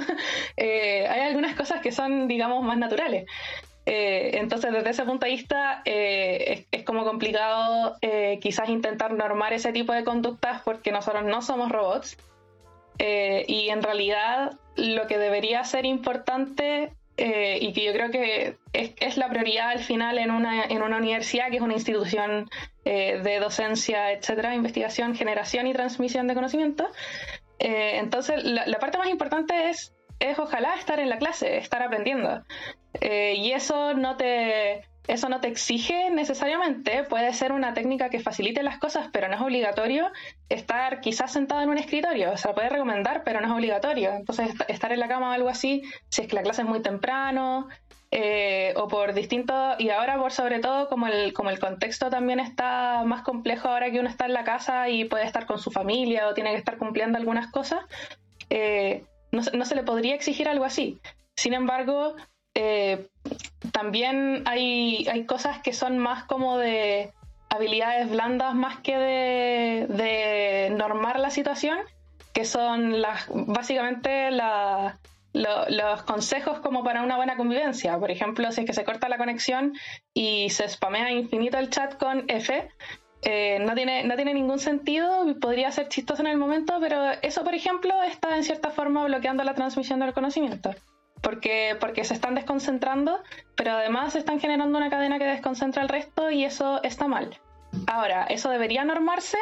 Tampoco lo creo, es un tema más como de sentido común y, y por lo general como las normas son el de exigir un mínimo, eh, y, y, también para nuestra como cultura está en torno a las sanciones. Eh, sancionar ese tipo de mensajes que en realidad eh, son de impacto menor pero que son acumulativos, no, no, se podrían sancionar, solamente se podrían desincentivar. Y desde ese punto de vista, eso al final va netamente por la, comunicación entre profesor y estudiantes y, y estudiantes entre sí como el de dejar ese tipo de cosas en claro para saber si es que el profesor le distrae mucho o no, si es que le complica, qué es lo recomendable, que no, como por favor sean así, para que al final todo sea más o menos entre todos. Eh, y, los casos más críticos, que son los que se deberían sancionar, generar una línea divisoria para eso actualmente es muy difícil porque las cosas son mucho más volátiles que antes. Entonces, eh, ¿tiene verdaderamente la culpa una persona que dio el primer mensaje, siendo que en realidad eh, una transmisión como exponencial de eso eh, no se podía prever? Es mucho más complicante. Yo creo que, mm, que de alguna u otra forma, o sea, insisto, cada uno está en su casa y por lo tanto al estar en tu casa como que sentís mucha más libertad de poder hacer muchas cosas. Entonces, si alguien está en un escritorio, en una cama, etcétera, la verdad no lo, no lo encuentro una, una, falta de respeto eh, mientras claramente quizás no te estén viendo, porque no sé si, por ejemplo, estar tomando whisky a las 10 de la mañana sea no sea una falta de respeto, o sea, yo, yo creo que, que sí lo es, sobre todo con la cámara encendida. También hay que entender que, y, y esto es muy importante, quizás no lo había mencionado antes, que no es el mismo contexto para todas las personas, entonces que el hecho de que yo pueda elegir entre mi cama y un escritorio ya es algo. O sea, no todo el mundo puede elegir entre su cama y el escritorio. ¿ya? Y eso es súper importante, como no todos los estudiantes tienen la posibilidad de tener un escritorio, por ejemplo. Entonces, tratar de, regular eh, dónde estamos en la clase o cómo estamos vestidos, lo que estamos haciendo, yo creo que eh, es quizá hilar muy fino, ¿ya? Eh, para mí la línea está, y en esto me, baso un poquito como en la teoría quizás de, los medios sociales, como del, periodismo, eh, en que en cuando hay un insulto de por medio, ¿cierto? Cuando hay quizás cosas de estereotipos, por ejemplo, la otra vez una niña me mandaba un video de una clase donde un profesor está hablando que hay muy pocas mujeres en el área de la minería y la industria, etcétera, y, un alumno como con el micrófono encendido hace un gesto de asco, como, ¿cachai? Como ese tipo de cosas para mí son insultantes. Y por supuesto las groserías directas, como de todas maneras, cualquier garabato que, que se ha dicho es, aún, peor, aún, peor, creo yo. Eh, entonces ahí, yo creo que ahí está la línea, ¿ya? También todo lo que se ve, como se ve con la intención. Hay mucha gente que se le queda el micrófono encendido y justo está apelando a la clase y está apelando al profesor. Eh, y ahí uno podría preguntarse, bueno, pero se quedó el micrófono encendido y, quién no pela una clase o quién no pela un profesor. Pero yo creo que este es el momento en que cada uno tiene que ser lo más responsable posible y si se te quedó el micrófono encendido y está ahí insultando a medio mundo, eres culpable, ¿cachai? Entonces ahí obviamente hay un problema y un problema grave.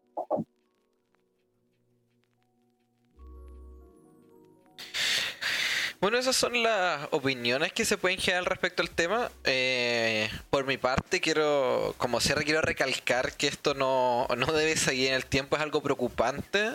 Que ojalá para los casos más graves se llegue como ojalá encontrar algún tipo de sanción, alguna forma de normar.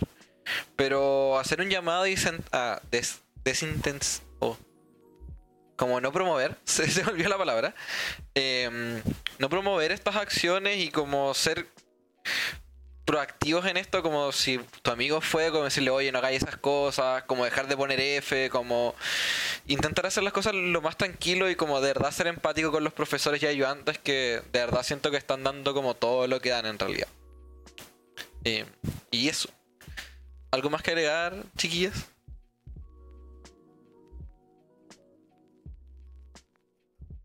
No, nada, yo creo que el hecho de ser responsable nomás con nuestras acciones, sobre todo ahora, no sentir que porque estamos bajo una cámara o detrás de una cámara eh, podemos ser más anónimos y decir lo que queramos.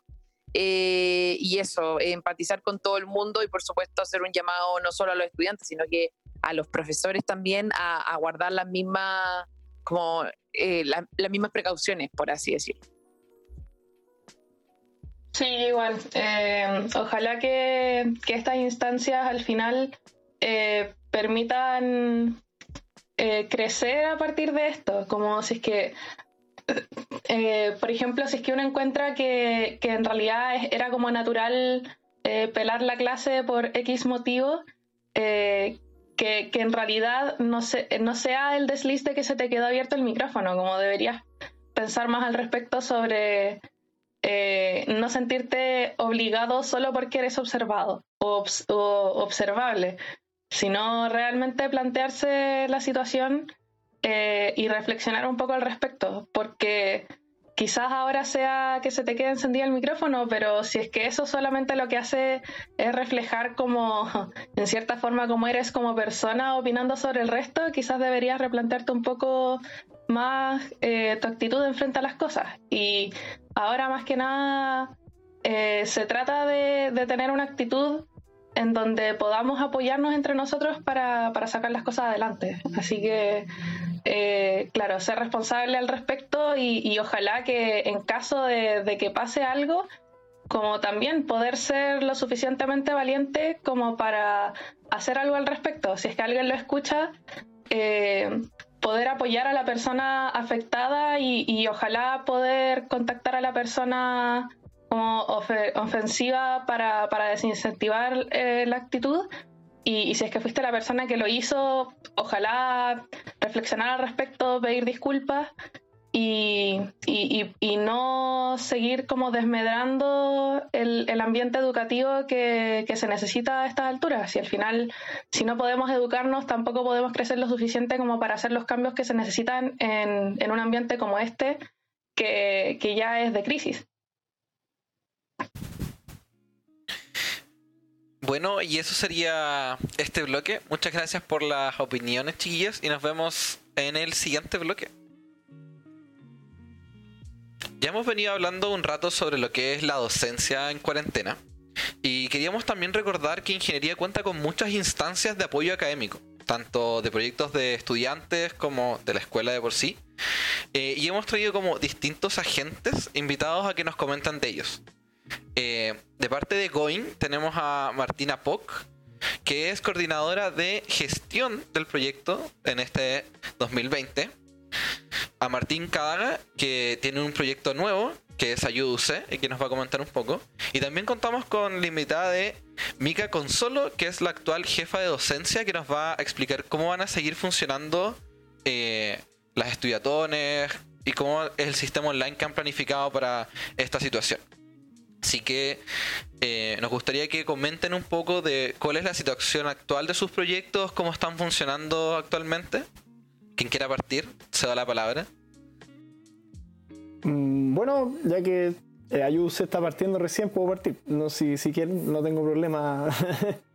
Eh, bueno, la verdad que Ayus, eh, claro, está recién partiendo y es un proyecto que nace de precisamente todo lo que está pasando de que eh, ya prácticamente todo el material de estudio, todo está pasando a través de computadores. Entonces, eh, la verdad que, bueno, partí con la idea porque la idea a mí me llegó el semestre pasado, con todo el estallido social, me di cuenta que en verdad, eh, cuando, en, específico en la ayudantía de Opti, cuando hacía videos para las ayudantías, me llegaban varios comentarios de los alumnos que les le gustaba mucho que fuese como una persona, o sea, un otro alumno o un compañero eh, explicándoles la materia, tratando de explicarle obviamente con palabras o términos más simples, porque muchas veces de repente eh, es fácil cuando uno ya, bueno, como profesores y, demás, es, es, fácil de repente entrar en un lenguaje quizás demasiado muy técnico quizás, y de repente a las estudiantes de repente como que no necesitan tanto como tecnicismo y se marean y, ¡ah! y caos, entonces...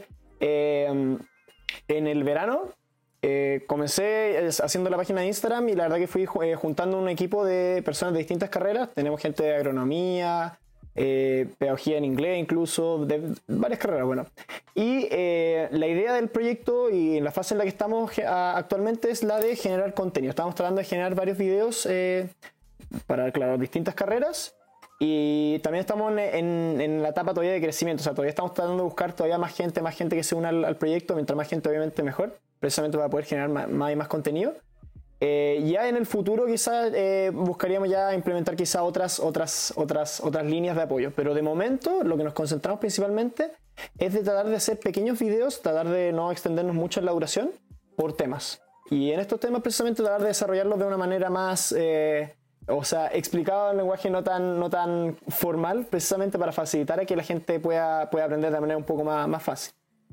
Así que eso, la verdad que estamos partiendo, estamos en pañales todavía, pero, pero vamos bien encaminados. ya damos la paso al proyecto como mm, antiguo, por así decirlo, Going. Martina, ¿podrías decirnos cómo, cómo han modificado el sistema? Ya que ustedes contaban con estudiatones masivas como en la sala de estudios y contaban con ayudantías presenciales. Eh, ¿cómo, han, ¿Cómo han mutado en este contexto como ayudantías online? Bueno, nosotros comenzamos el 2017 y el año pasado uno de los como grandes pasos que conseguimos dar fue conseguir una página web. Entonces este semestre hemos continuado haciendo ayudantías que la gente pide, a través de internet pide la ayudantía del ramo y luego los ayudantes uno nos estamos contactando con ellos para ver si pueden o no pueden hacer la ayudantía y se están realizando de manera online. Discord, Zoom, se están utilizando todas las plataformas para que puedan ellos conectarse con los ayudantes y también se creó un nuevo Discord específicamente para poder hacer estudiatones masivas. De hecho, este jueves que acaba de pasar, el jueves 16, tuvimos una estudiatón masiva y hubo más de 119 personas que asistieron y ayudamos en, desde cálculo hasta, hicimos cálculo 1, cálculo 3, probabilidad y estadística y precálculo para alumnos de college. Entonces nos hemos adaptado a tratar de pasarlo todo a manera online para poder seguir ayudando. Y amiga, y desde el CAI, ¿cómo lo piensan hacer actualmente? Porque dejan de contar con los espacios para hacer las ayudantías, dejan de contar con las salas de estudio. Y tengo entendido que también están trabajando en algo muy parecido a un Discord. No sé si nos puedes contar un poco más de eso. Sí, bueno, en primer lugar el tema de las estudiatones eh, siempre se trabajó a la par de Going para ver el tema de apoyar con la difusión y apoyar también con el tema de los espacios. Y como bien dice Martina, em, al principio tuvimos el tema de la prueba de estática, que nosotros uno de los proyectos que teníamos era tratar de nivelar, porque el tema del estallido social igual hizo que muchas facultades decidieran eh, cortar con sus contenidos. Por ejemplo, la Facultad de Matemática decidió literalmente cortar con los contenidos hasta el momento de, que pasó que pasó el estallido. Entonces hubieron muchos ramos como cálculo 2 que gente al final no pudo ver las integrales en cálculo 1 y en cálculo 2 ya tenían estática también, entonces tenían que integrar y era todo un problema súper grande. Así que eso fue como nuestro primer problema que lo pudimos afrontar de una manera más o menos rápida. Eh, nos pudimos, pudimos hablar con hartos, bueno, anteriores novatos que ahora están en segundo año que tenían estáticas, vimos sus problemas. También hablamos con, bueno, hablamos con Goink, le transmitimos esta, esta preocupación. Y ellos muy rápidamente también decidieron hacer una ayudantía masiva de, forma, de formato online que resultó bien. Y también la estudiatón pasada que lo hicieron por Discord, que también, fue algo que difundimos y por lo que pregunté también todo resultó muy bien. Ahora por el lado del CAI, el tema de la sala de estudios, efectivamente nosotros el miércoles a las 3 lanzamos nuestro Discord del CAI, que ustedes se pueden meter al link del Discord en la página de Instagram del CAI, arroba CAIPUC, en, el link de la biografía está como meterse al Discord. El Discord está dividido por, como, por zonas de, al final, distensión, por así decirlo, y por salas de estudio. Entonces tenemos canales de textos que son efectivamente para hablar con gente del CAI, contar algunos problemas. Tenemos también un, un, formato de texto como que se llama Otaku Kai, que es para gente que quiera hablar de anime o se quiere como distender en ese, en ese lado. Y también por otro lado tenemos las salas de estudios que son un formato de texto que pueden ser de cualquier ramo. Hasta, hasta ahora tenemos de cálculo 3, de cálculo 1, de dinámica, de álgebra lineal, de cálculo 2, de EDO y de optimización. La idea es que la gente se meta a esta Discord, puede dejar en el texto como preguntas y también tenemos ayudantes que se meten al Discord y pueden ir contestando. Y en temas de canales de voz en el Discord tenemos el Hablemos de, que ahí podemos hablar eh, efectivamente con micrófono y audífonos con el CAI o con gente que esté eh, conectada. Eh, y también tenemos uno para los consejeros y delegados de ingeniería, que es una manera también para, para estar al final presentes en todo lo que está pasando académicamente. Así que estos son los canales que nosotros encontramos que son pertinentes para la situación hoy en día, para que al final los estudiantes eh, se sientan acompañados, porque sabemos que el estudio al final de una persona solo como puede ser súper agobiante, uno siente que se está despertando en la universidad porque uno lo que hace es solamente estudiar en la casa, entonces por eso queremos generar estos espacios que aunque son también de manera online, eh, permiten también como disruptir en, el, en, la, en cómo se está llevando hasta hoy en día y tratar de también nosotros enterarnos de lo que está pasando en la comunidad. Así que eso. Bueno, ustedes todos representan, bueno, son parte de entidades que se especializan en el área como de docencia. La Mike, jefe de docencia, Martín muchas veces ayudante, la Martín en Going que también hacen ayudantías. ¿Consideren que ha sido como, se sufre mucho en esto de que las ayudantías o todo el aprendizaje sea además de manera online, como sienten que perjudica, sienten que es bueno, malo, o sea, como todo tiene como eh, cosas grises, como sí o sí pueden haber cosas buenas, por ejemplo, uno puede ver la ayudantía a la hora que quiera, pero no sé si sean tan efectivas estar todo el rato en un, en un computador como todo el día, desde 8 hasta 8, básicamente. No sé si quieren comentar el tema. Eh, sí, o sea, de hecho, bueno, actualmente estamos en una situación con una problemática global súper importante y la verdad que eh, todo el tema del aislamiento social provocado por esta enfermedad del coronavirus provoca precisamente eh, una especie de eh, dificultad en el área del aprendizaje. ¿Por qué digo esto? Bueno, de hecho, en la Universidad creo de Georgia se hizo una vez un, se hizo un experimento en que creo que eran 50 personas, si no me equivoco, en que a la mitad, o sea, les hicieron, eran estudiantes de, psicología, ya voy a partir con eso, ¿ya? ya, a la mitad de esas personas les, eh, les hicieron, o sea, a todas, a todas les hicieron hacer un examen y a la mitad le dijeron que, según ese examen, de manera mentira obviamente, le dijeron que se iban a, eh, iban a terminar sus vidas solas, iban a terminar su vida absolutamente solitariamente y sin seres queridos a su lado. Y en la otra mitad no, no se les dijo nada, dijo, vaya, buen examen, listo. Después de eso, solamente después de eso, se les aplicó una, una, pequeña prueba de eh, problemas matemáticos. Y resulta que a la mitad que se les dijo que iban a, tener, eh, iban a terminar solas en el futuro, eh, tuvieron un rendimiento un, poco peor. Que al final, como en el área neurológica, yo la verdad que no, soy experto en esa área, pero demostraba precisamente que eh, el tema del confinamiento y el aislamiento social eh, precisamente dificulta las habilidades de aprendizaje. Entonces, eh, si bien, claro, hay cosas buenas por el hecho de que todo esté pasando a través de computadores, como la flexibilidad horario, etcétera, pero también hay muchos factores que influyen. uno es el tema de la contingencia, o sea, ya el hecho de estar aislado socialmente ya a nosotros nos provoca una pequeña dificultad para aprender o para desarrollarnos académicamente al 100%. Es por eso que también otra cosa que está influyendo también mucho en el, rendimiento académico es que eh, muchas evaluaciones que antes eran prácticas pasaron a teórica a través de computador. Entonces, se está pasando esto del efecto de embudo en que todo se está concentrando a través del computador, todas las clases, todo el estudio, todo el aprendizaje. Y además de eso, sumado con que es más difícil aprender, está provocando una serie de problemas en el área de aprendizaje. Entonces, claro, uno puede ver un poco las cosas buenas, claro, flexibilidad horaria, etcétera, pero esto sin duda está provocando un gran problema en, en, el aprendizaje de todo, de toda la, bueno, en verdad a nivel mundial. Esto es un tema que está afectando a todo, lo académico y a todos los estudiantes del mundo.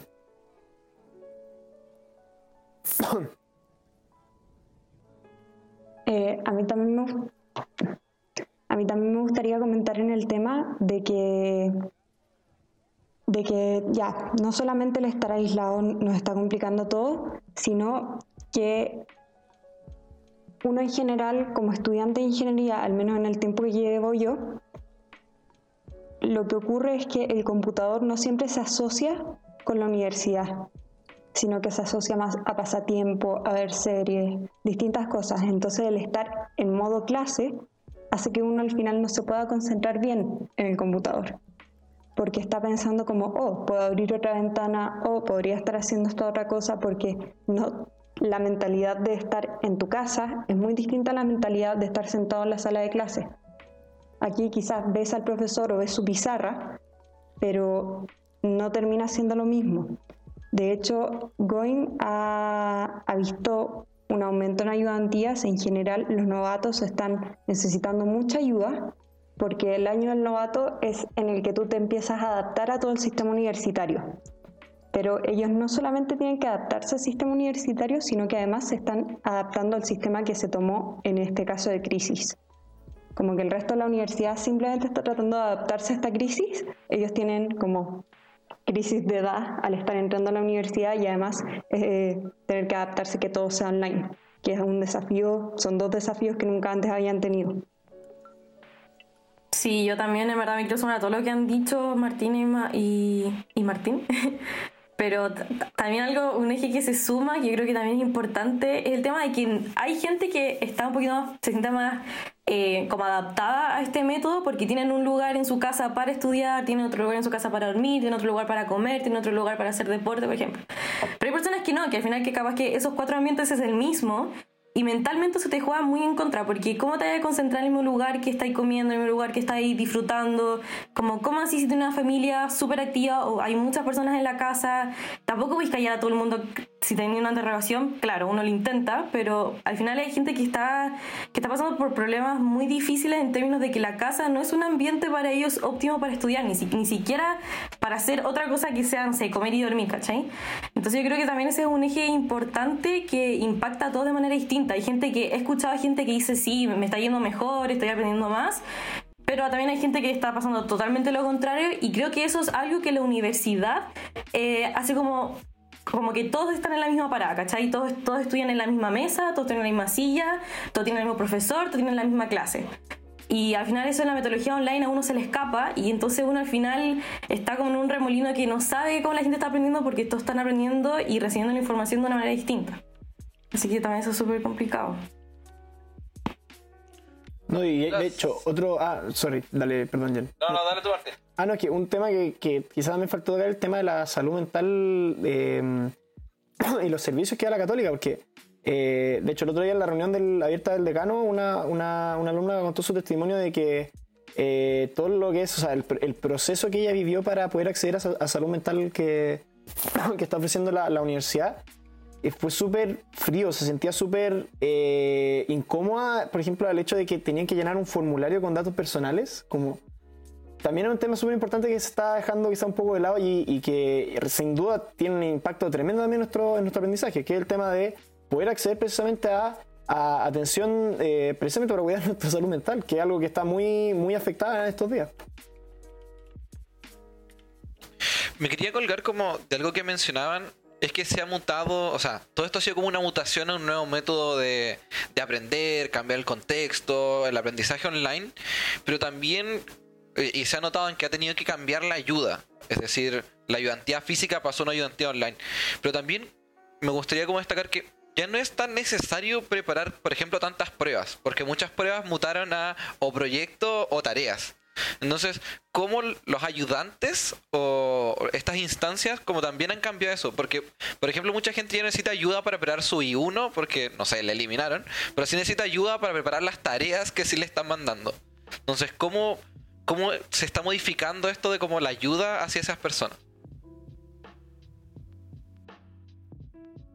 Em, o sea, bueno, yo igual puedo contar cómo, cómo he tratado yo de hacerlo, por lo menos con la ayudantía, que eh, efectivamente, cuando se trata de pasar más a un tipo de evaluación más como de tarea, más que de evaluaciones como interrogaciones, es, eh, empieza a tener más peso el tema de que se comprendan más a cabalidad como eh, los conceptos de la materia y como la teoría que hay detrás, precisamente para poder, aplicarla en, un, en, un, en el desarrollo de un problema más, más complejo, porque generalmente eh, los problemas de interrogaciones, ya que en una interrogación normal hay un límite de tiempo, eh, no se pueden poner problemas muy complejos, pero la, o sea, la diferencia que te da el hecho de entregar una tarea es que podéis precisamente poner un problema mucho más complejo, más cototo por así decirlo, y, permitirle a la gente que lo vaya desarrollando en varios días. Entonces, eh, pasa a tener mucho más peso, más que el hecho de aprenderse como la fórmula y cómo aplicarla a un ejercicio, cómo sacar los números. Eh, empieza a pesar mucho más el tema de la teoría, precisamente para poder comprender bien un problema de mayor complejidad, para poder desarrollarlo y poder eh, contestar de manera correcta. Entonces, yo por lo menos siento que es claro, empieza a tener un poco más, más peso en el área de, de la docencia o la ayudantía, el hecho de explicar de mejor manera los conceptos privilegiando eso un poco antes de ya el desarrollo del ejercicio mismo. Sí, además hay pruebas que hay muchos ramos que al final están dejando que los alumnos ocupen apuntes o que ocupen internet o ocupen lo que sea. Entonces también hay un vuelco ahí de que la prueba efectivamente ya no es de qué tan rápido hacía el ejercicio, qué tanto caché el ejercicio, sino qué tanto entendí la materia. Entonces eh, también colgarme lo que dijo Martín, que ahora es eh, mucho más importante el tema de entender la aplicación que tiene la materia en sí y no al final ser unos robots y tratar de mecanizar al final algunos ejercicios, que es lo que pasaba lamentablemente en algunos de los ramos de cuando la modalidad era presencial. Entonces yo creo que ese es el vuelco que están teniendo las ayudantías hasta, hasta, hoy en día, que claro, tienen que tener el hecho en cuenta de que la gente ahora puede ocupar otros recursos, entonces ver al final cómo esa prueba que ahora es más aplicada, por así decirlo, como al final que los alumnos entiendan esa aplicación y no solo al final de manera superficial la materia. Ahí, pero eso no representa también como una carga nueva al ayudante. Por ejemplo, si ha sido, no sé, dos veces ayudante del ramo, como esta tercera vez, debe ser como mucho más distinta. Es como hacer, pensar todo de nuevo, tener que preparar un, material todo de nuevo, porque el anterior ya no sirve. Como se ha, se ha, reflejado mucho como hasta en memes, que como hacer la prueba del año anterior como que ya no sirve para preparar esta prueba en específico. Mm, sí, de hecho, o sea. A, a nosotros. Quien quiera. No sé. ¿Martina? ya, eh, voy yo. A nosotros como Going, en general, eh, los ayudantes son, los estudiantes son los que piden la clase y nosotros les proporcionamos como la conexión con el ayudante. Y lo que ocurre es que, por ejemplo, en esta ayudantía masiva, tenían, por ejemplo, mostraron ejercicios que habían visto en, en, un control que habían tenido de cálculo. Entonces, los ejercicios que no habían entendido o después se publicaban las, form las formas de trabajo, como las formas de los controles, que eran 20 así, y empezaban a preguntar dudas sobre eso para saber cómo afrontar un desafío como ese la siguiente vez que tuvieran un control. Pero en general, Going se enfoca mucho en ramos de, de novatos, en los que las tareas al final serían como resuelve este ejercicio y se han agregado estos controles online. Y el mayor desafío es hacerlos en el tiempo que te piden. Más que pensarlo, más que tener como que cranear el problema, es resolverlos en, alcanzar a resolver todo en el poco tiempo que te dan. Entonces, a decir verdad, las ayudantías que estamos haciendo han seguido mucho la modalidad que seguían antes, porque aún hay interrogaciones, aún hay controles y las tareas en general al final para ramos de novatos simplemente es resolver el ejercicio. Tienes que entenderlo, pero no necesariamente no puedes aplicar como materia de cálculo 1 y pedirles que resuelvan un problema como de la vida real, como que no les puedes hacer un proyecto que se base en cálculo 1. Sí.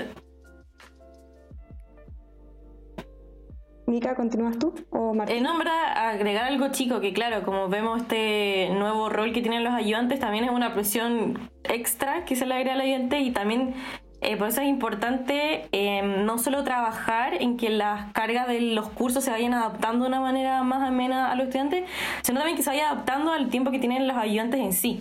Como no solo los estudiantes, también hay que pensar que hay ayudantes en el curso que están trabajando casi el doble, que tienen capaz que menos tiempo de, los que, de lo que ellos esperaban. Entonces también es algo que, hay que ir adaptándose al final a ambos roles que se tienen en los cursos. Claro, de hecho, o sea, eh, no todos los ayudantes y ayudantes, bueno, no todos los y las ayudantes eh, también tenían bien claro cómo funcionaba Zoom, las, las distintas plataformas, eh, algunos también tuvieron problemas en el inicio del semestre y, y además, claro, también, eh, bueno, un error que ocurrió el semestre pasado y que, bueno, yo lo que hace conversar con varios profesores que varios profesores cayeron en el en el error, porque final, finalmente fue, fue, fue, un error, que para el estallido social, cuando había una evaluación en línea, muchos profesores decían, ah, voy a, para tratar de evitar que copien, voy a tratar de, de hacer que tengan poco tiempo, limitarle el tiempo lo más posible. Finalmente, como no todo el mundo tiene buen acceso a Internet o no todo el mundo tiene, eh, bueno, ya, ya, lo, ya, lo, ya lo venimos conversando un poco antes, se tradujo al final en muchos problemas y se ha tratado de evitar precisamente que eh, eh, lo que traten de hacer los profesores este semestre sea ya recortemos el tiempo para que no comen. ¿Por qué? Porque la verdad que, y lo que he venido conversando harto con mucha gente, es que la persona que quiere copiar se la ingenia una u otra forma para copiar. Lamentablemente gente mala hay y, no por eso hay que hacer eh, como castigar entre comillas a las personas que cumplen con lo, con lo, con lo que se les pide, que rendir una evaluación, pero que fallaron el tema de tiempo o tuvieron problemas con el formato, etc. Entonces, eh, pero volviendo al tema de la carga, perdón, me fui un poco por la, por la, por la rama, pero, pero sí, sí, efectivamente para, para los ayudantes, claro, hay, hay una carga más grande y también se espera que, que lo- eh, los profesores también se tomen, tomen eso en cuenta a la, a la hora de preparar tanto sus clases como sus evaluaciones.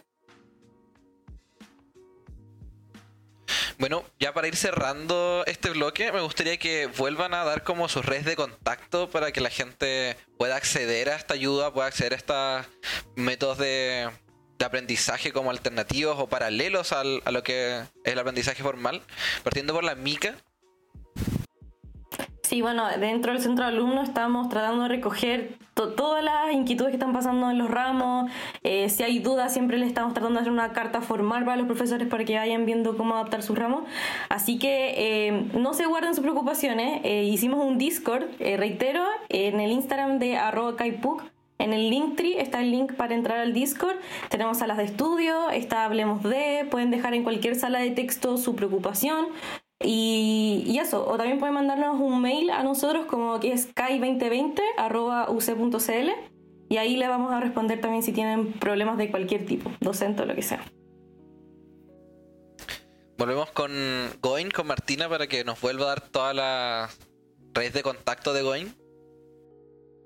A nosotros les recomendamos seguirnos en el Instagram de Proyecto Going, que tiene el link para entrar a nuestra página web. Y si no consiguen eso, tenemos nuestro mail arro, eh, going.puc.in.cl y ojalá en el Instagram es donde más nos comunicamos y también está el link para el Discord. Y Martín, un último llamado de gente a unirse a UC para poder ayudar a la gente del UC.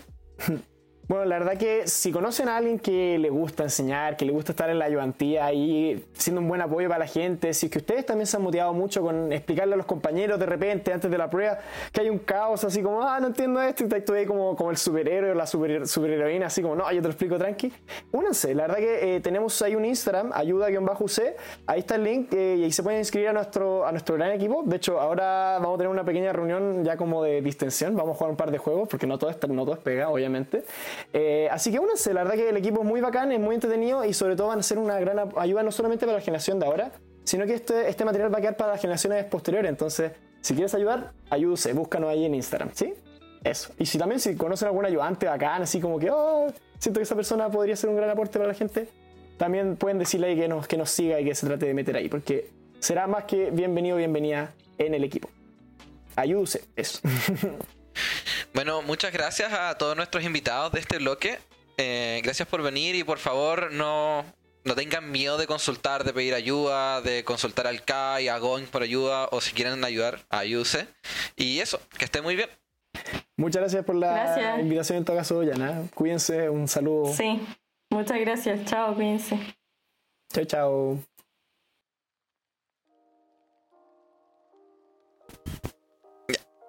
Durante los bloques anteriores hemos estado hablando de, mm, bueno, básicamente como, como el aprendizaje ha cambiado, pero al final del aprendizaje siempre te evalúan.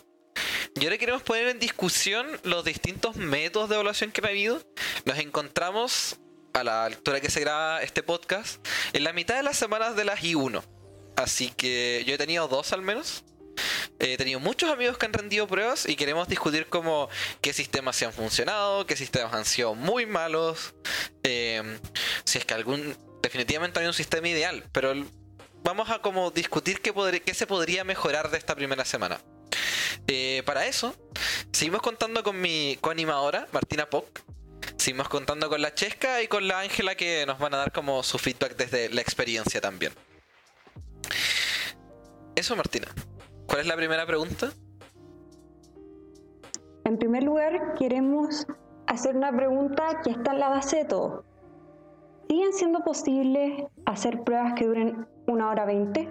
Pruebas de un módulo.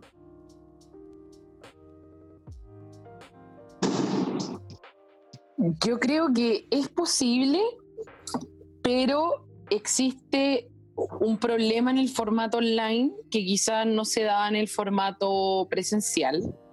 Y es que la prueba que dura un módulo de una hora veinte eh, tiene que ser mucho más corta que la que están acostumbrados a hacer los profesores y profesoras de la escuela, ¿cierto? Que siempre está hecha como para dos horas o un poquito más. Eh, y acortar ese formato muchas veces en, presencial eh, se hacía, y, pero no en todos los cursos. Ojo, la mayoría de los cursos siempre habían sido continuado con sus pruebas a las seis y media de la tarde para que justamente duraran mucho más. Sin embargo, en el formato online, al momento de acortar las evaluaciones para que duren una hora veinte, los profesores también tienen la necesidad de acortarlas aún más para que los estudiantes no copien. Entonces, terminé con una prueba que te acortan el tiempo muchísimo, pero la prueba tiene el mismo nivel que para contestarla en dos horas o más.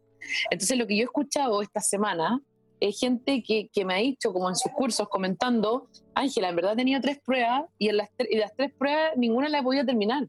O he tenido tres controles y ninguno lo he podido terminar porque el tiempo que me dan es tan poco para que nadie se copie, nadie hable entre ellos, etcétera, etcétera, que no tiene ningún sentido, ¿cachai? Como que, qué, aprendizaje está midiendo si en realidad no, lo, no, lo no, no, puedo terminar una prueba, una evaluación. Entonces ahí yo creo que también hay que tener ojo en que, claro, uno puede hacer una evaluación una hora veinte, pero la pregunta más bien es, ¿puede hacerse la misma prueba que se hacía de forma presencial, hacerse de formato online? Y la respuesta que ahí yo doy es no. Yo creo que las evaluaciones tienen que mutar a una forma online y no pueden seguirse replicando de lo presencial al online porque claramente son escenarios muy, muy diferentes.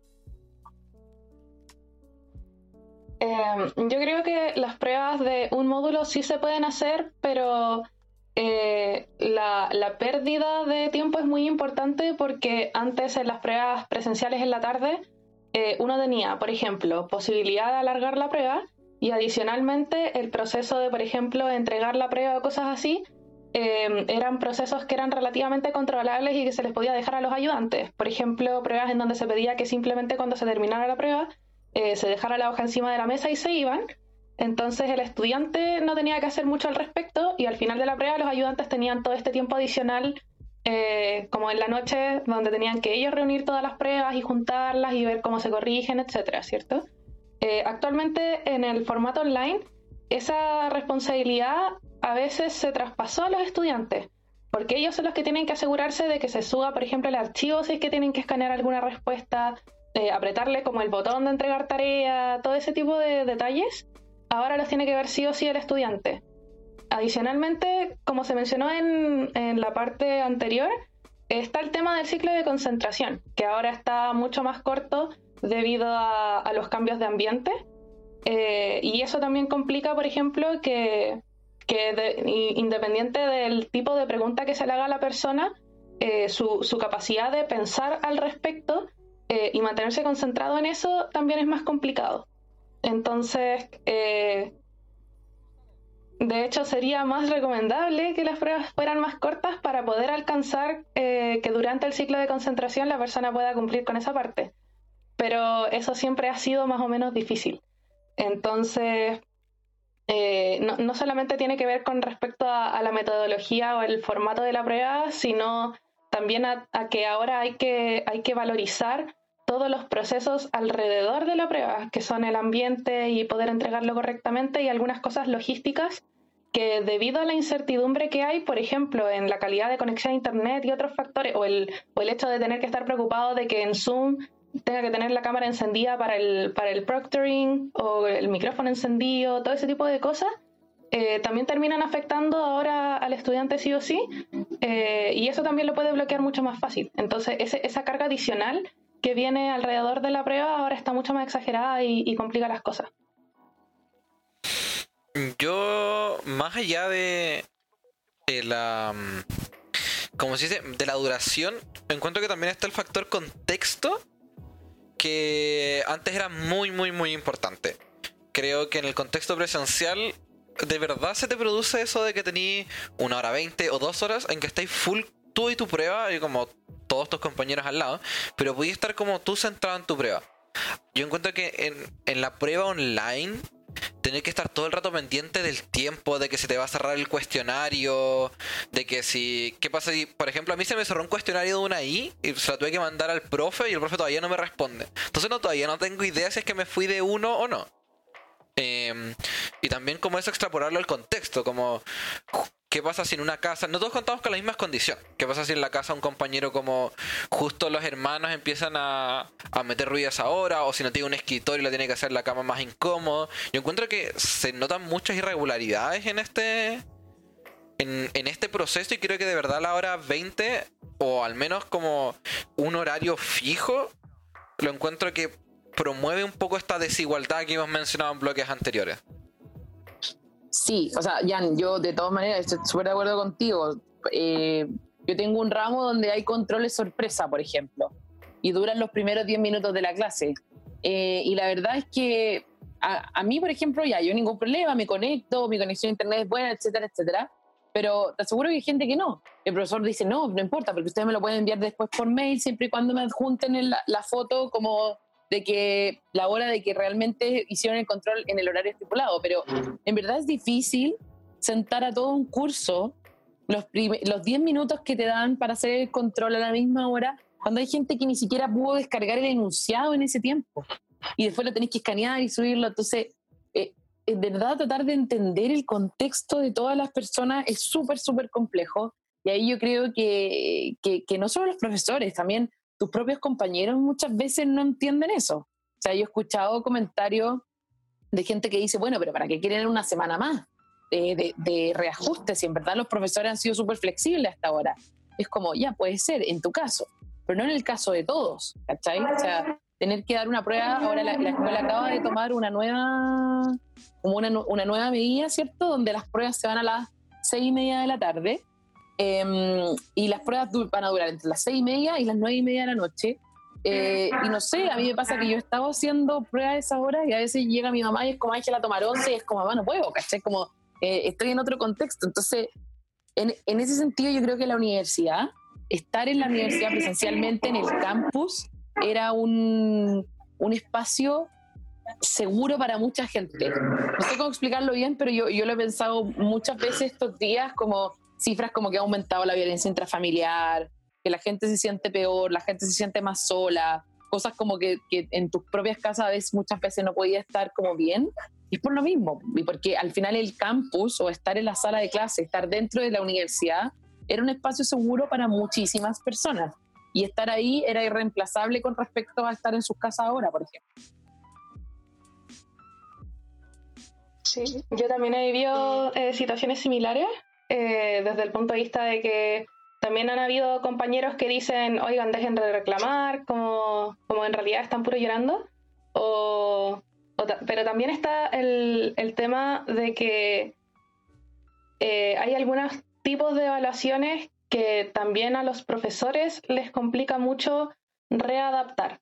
Por ejemplo, eh, los controles sorpresa, en cierta forma, eh, para el profesor quizás sea la única forma de, poder realizar alguna, alguna evaluación como periódica para que la gente se mantenga atenta al curso em, y, que quizás, no sé, eh, eh, minimice la, probabilidad de copia, que también es una preocupación muy latente en los profesores, sobre todo ahora, debido a las distintas situaciones que pueden surgir. y especialmente en cursos masivos donde básicamente la ley de los grandes números nos dice que, que va a haber gente copiando. Entonces, eh, también está, está esa situación, como de cuánto se podría también pedir que se cambie la modalidad, o, y, y, no solamente por el tema de que el curso, por ejemplo, no permite que una cuestión pase a ser de una prueba a una tarea, sino que además, si es que todos hicieran esto, eh, también nosotros podemos colapsar en tareas y que se nos juntan las entregas, o que estemos, eh, tenemos una tarea cada cierta cantidad de semanas pero en realidad en esa cantidad de semanas estamos como con cinco tareas al mismo tiempo.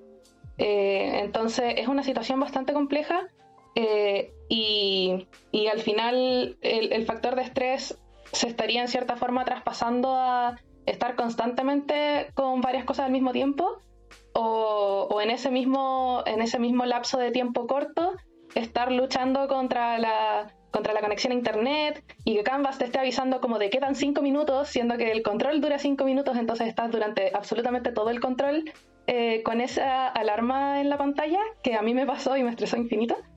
Eh, en realidad son muchos factores a considerar y que, y que ahora estando en cierta forma contra el tiempo, como lo mencionaba la profesora, de que todos están preocupados de que se cumplan las competencias necesarias, eh, terminan a uno, a, todos los actores en, el proceso como un, poco colapsados, eh, intentando encontrar una salida. Al final, todos estamos en cierta forma metidos como en nuestra propia caja y salir de ella para sacar una, una solución y, que, sea aceptada por el resto y avisarlo con el tiempo suficiente, eh, es una situación eh, tan incierta que termina también bloqueando parte de esas oportunidades.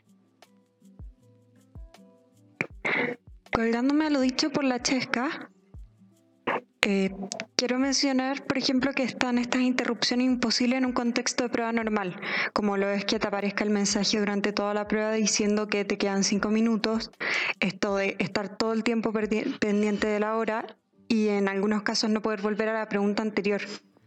Todo esto nos lleva a que además los cuestionarios se están cerrando antes, como Jan comentaba que el otro día se les cerró por dos minutos. Entonces, ¿qué podrían hacer los profesores para acomodarse más a estas nuevas condiciones y a este nuevo contexto al que están presentes los estudiantes? A mí me gustaría como, como acotar el, una solución que he venido escuchando harto, se ha dicho mucho en mi círculo más cercano, que es eh, evaluaciones más largas, eh, de ya no hora 20, sino como ponte tú 3 horas, pero te dan uno o dos días para hacerla.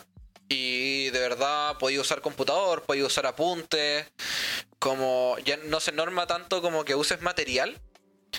Eh, pero de verdad tenéis como toda la libertad de cómo hacerlo. El único problema con esta en específico es el tema de la copia, que todavía no, no, se ha encontrado como una, una buena solución a ello. Pero por ejemplo, yo soy muy partidario de que me den una tarea más larga, tres horas, aprovechar que me tienen enfrente al computador y poder usar herramientas computacionales para responderla, o sea, poder hacer ejercicios más complejos.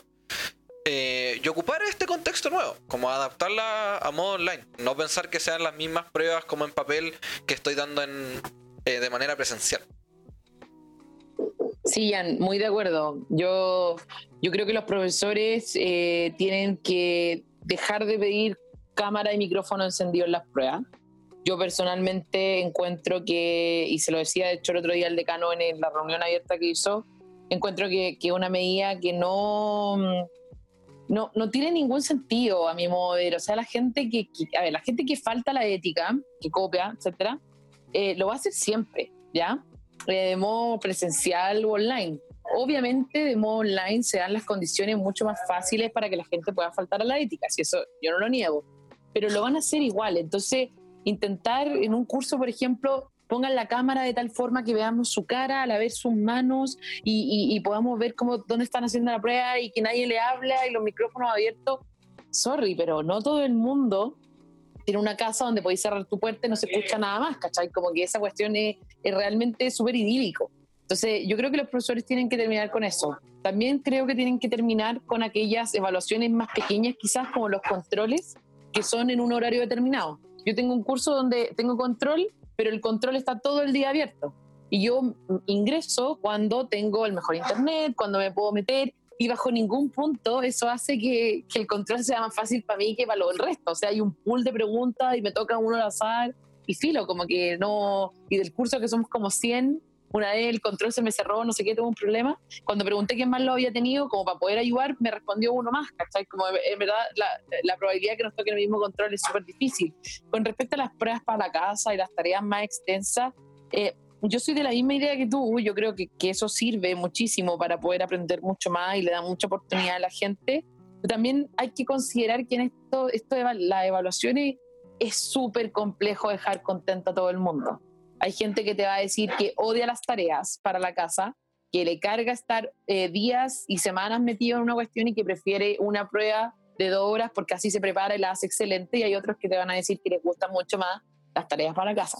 Entonces, por eso mismo, cuando uno está en los comités, etcétera, etcétera, yo que fui consejera académica, uno lo que le pide a los profesores es que diversifiquen sus sistemas de evaluación y que ojalá esa diversificación no eleve la carga académica, sino que aumente las posibilidades de que la gente pueda aprender y pasar su ramo de la mejor manera. Em, efectivamente, la idea de que algunas pruebas se dejen eh, disponibles todo el día con una cantidad limitada de tiempo eh, podría ayudar a flexibilizar un poco, eh, considerando que uno de los grandes problemas es efectivamente que hay evaluaciones que son demasiado rígidas. Eso sin duda.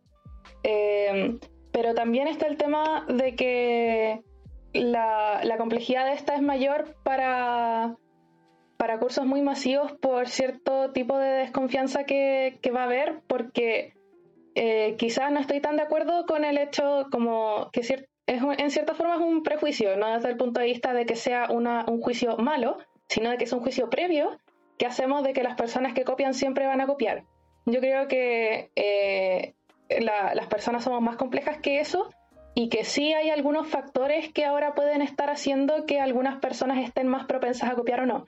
Eh, por ejemplo, algunas podrían reconsiderar copiar porque, no sé, ahora se están fundando a todo el mundo. Eh, o también hay personas que, como, no se logran concentrar en sus cosas, eh, pueden llegar a la desesperación tal de estar considerando pedir ayuda al nivel de plagiar. Entonces, eso, eso ya complica las cosas y, y habría que intentar, por ejemplo, eh, hacer tipos de preguntas que, que, sean en cierta forma como implagiables. Por ejemplo, preguntas más de análisis en vez de memorias a secas. Pero esto no solamente aumenta la complejidad para la persona de concentrarse y llegar a una conclusión determinada, eh, además de que todas las personas son distintas y tanto en el modo online como presencial, ciertos tipos de evaluaciones favorecen a ciertas personas que a otras, como el tema de pruebas o tareas. Eso siempre existió. Eh, eso, siento que no cambia actualmente. Lo que sí cambia es el entorno en donde uno los puede estar desarrollando y que le pueden complicar eh, su, concentración. Pero lo que sí también afecta, y que es algo que siempre también puede pasar muy de largo, es el tema de que la complejidad de la pregunta se traspasa al ayudante que tiene que corregir. Y el ayudante, que es un estudiante como todos nosotros, eh, tener que estar también pendientes a otro tipo de preguntas, el tema de si es que termina siendo demasiado pautero o no, eh, son complicaciones que también se suman a esta ecuación. Y, siento que lo más relevante en este tipo de instancias es el de, el de tener una buena comunicación. Por ejemplo, si es que, si es que la, si es que hacer una prueba de poco tiempo en realidad es muy difícil para un tipo de curso en particular, porque suele tener preguntas muy extensas o muy complejas, ese tipo de cosas, si es que en realidad se pudiera comunicar bien entre profesores y estudiantes, encuentro que tiene un potencial increíble para poder llegar quizás más a un consenso sobre cuál sería la mejor forma de, evaluar el curso, sin eh, necesariamente que signifique que el curso se esté volviendo como a servicio del estudiante, como al plato a su gusto. Eh, pero al final eh, ese, ese, tipo de decisiones terminan siendo tomadas quizás como contra el tiempo y, uno termina verificando que, por ejemplo, las exigencias de, por ejemplo, la, la DIPRE sean lo principal a, cumplir y, intentar llevar las cosas como se puedan. Entonces, e, eso también eh, se tiene que tomar mucho en consideración. Ojalá que, ojalá que las metodologías que sean más críticas, como el de tener evaluaciones excesivamente rígidas o excesivamente numerosas o excesivamente pesadas, se puedan regular mejor pero parte de eso yo creo que corre mucho por levantar el caso y eso se logra comunicando a las personas que correspondan, como encontrar apoyo diciéndole al profesor, por ejemplo, que en realidad es muy corto y que no logró hacer nada y que lo, y, y si le puede enviar, por ejemplo, el desarrollo por, por correo, porque eh, durante, por ejemplo, el semestre anterior, igual habían profesores que se negaban a aceptar respuestas por correo, eh, o por ejemplo, como mencionaba la Ángela, el tema de exigir un respaldo de que lo hicieron en el tiempo adecuado eh, son al final eh, cosas que también dependen de, la disposición o del, tiempo de cada profesor y, del equipo docente en general. Si es que de repente hay un ayudante que está más encargado de eso, cosas por el estilo. Sí, yo quería hacer solo un alcance eh, no es tan común que los cursos de ingeniería todos tengan pruebas y tareas. O sea, uno, uno piensa que, que, así es, pero no es tan así. Hay muchos cursos donde realmente la única forma de evaluación son pruebas y esas pruebas se están manteniendo ahora en el formato online, lo cual está haciendo muy difícil la estadía como de los estudiantes en esos cursos, ¿ya? También es importante mencionar que los profesores tienen libertad de cátedra, por lo tanto tienen autonomía sobre aquellas cosas que hacen en sus clases. Si ellos consideran que un sistema de evaluación es bueno, entonces probablemente lo van a aplicar. Y ahí volvemos a esto de hablar con los profesores, etcétera. Pero muchas veces, incluso hablando con los profesores, eh, no se consigue lo que los estudiantes quieren, que puede ser bueno o malo, dependiendo de, la perspectiva en la que se vea. Eh, y ahí yo creo que si la gente, si alguien está escuchando y siente que ese es su caso, yo creo que el mejor consejo es recurrir a los representantes estudiantiles porque así se pueden tomar medidas quizá más a nivel escuela, ¿ya? Como por ejemplo el cambio de, la hora de las pruebas, que es una, es una medida a nivel escuela y todos los profesores de alguna u otra forma acatan la medida. Eso también se puede conseguir con otras cosas.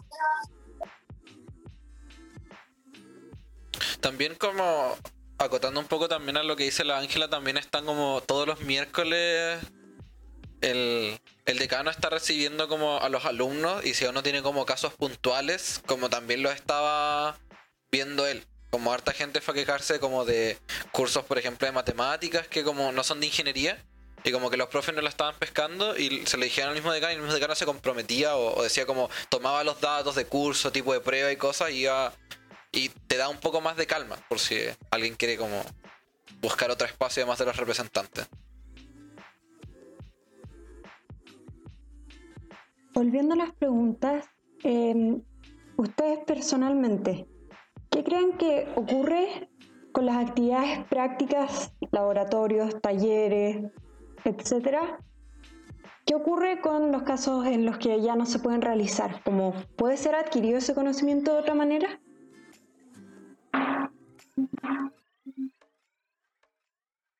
Yo creo que hay, cosas que son irreemplazables. Ya, por ejemplo, la gente que tiene ramos en laboratorio. El otro día en, esta reunión con el decano que mencionaba Jan, salió una niña que, tiene su tesis de magíster en el laboratorio y por lo tanto no puede avanzar en ella. Em, yo creo que esas cosas son irreemplazables y por eso también viene este, este mensaje del rector, ¿cierto? Donde dice que al final eh, e, este año va a ser como un gran semestre, porque al final aquellos ramos que no pudieron finalizar eh, este primer semestre online van a quedar con nota P para poder finalizar el segundo semestre, ¿ya? Y por lo mismo también eh, he visto en muchas planificaciones de curso donde están contando con un examen presencial, ¿ya? Es decir, con la posibilidad de que cuando se reintegre eh, las clases presenciales, se eh, finalice el ramo con un examen presencial. Asimismo, es como se van a calendarizar aquellos laboratorios y, cosas más, más cruciales, ¿cierto? Yo creo que ahí hay, hay una parte del conocimiento que lamentablemente no se puede recuperar con ningún video tutorial, por más que te muestren qué se hizo en el laboratorio. Sí, lamentablemente eh, hay algunos cursos que realmente necesitan, por ejemplo, salidas a terreno para, conocer ciertos lugares de trabajo o conocer ciertas personas, entidades que se dedican a hacer cosas que, no se pueden eh, conocer de otra forma, como la experiencia es muy distinta, pero afortunadamente también hay hartos cursos que, tienen este tipo de, de instancias y que han podido adaptarse, como por ejemplo eh, cursos en donde tenían que, construir cierto tipo de cosas, pero afortunadamente también lo que pueden hacer es programar y simularlas. Y, hay cierta pérdida en el tema de que no se puede no, se puede aprender de algunos tipos de fallas que vienen necesariamente por como el hardware, pero, pero de todas formas eh, se, pueden, se pueden aprovechar varias instancias. También eh, algunas actividades que en realidad sí se pueden adaptar para, por ejemplo, hacerlas en casa, eh, personalmente no, he sabido de ramos en particular que, hayan podido hacer eso. Eh, yo estaba dando materiales y estaba como idea, pero al final no se pudo hacer. Eh, pero ojalá que, la situación alcance a, ser lo suficientemente controlable como para que también se, se logre aplazar para el otro semestre. Igual el, panorama por esta crisis que estamos viviendo eh, se, podría alargar mucho más de lo esperado y, personas cuyas carreras estaban próximas a finalizar quizás se terminen aplazando mucho más y, complejicen mucho su, situación de vida en cierta forma para, poder terminarla. Así que eh, ahí lamentablemente hay, hay una pérdida eh, que no se va a poder eh, conseguir en, un tiempo, pero, pero ojalá que se, se logre adaptar tarde o temprano.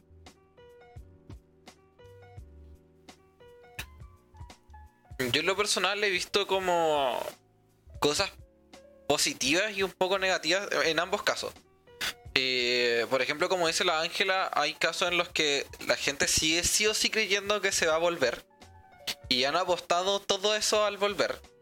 Eh, y un caso de eso, eh, tengo amigos que están dando como termofísica y a ellos les quieren hacer como un examen presencial final como con 100%, que igual lo encuentro medio casi que satánico, no sé cómo vaya a terminar eso.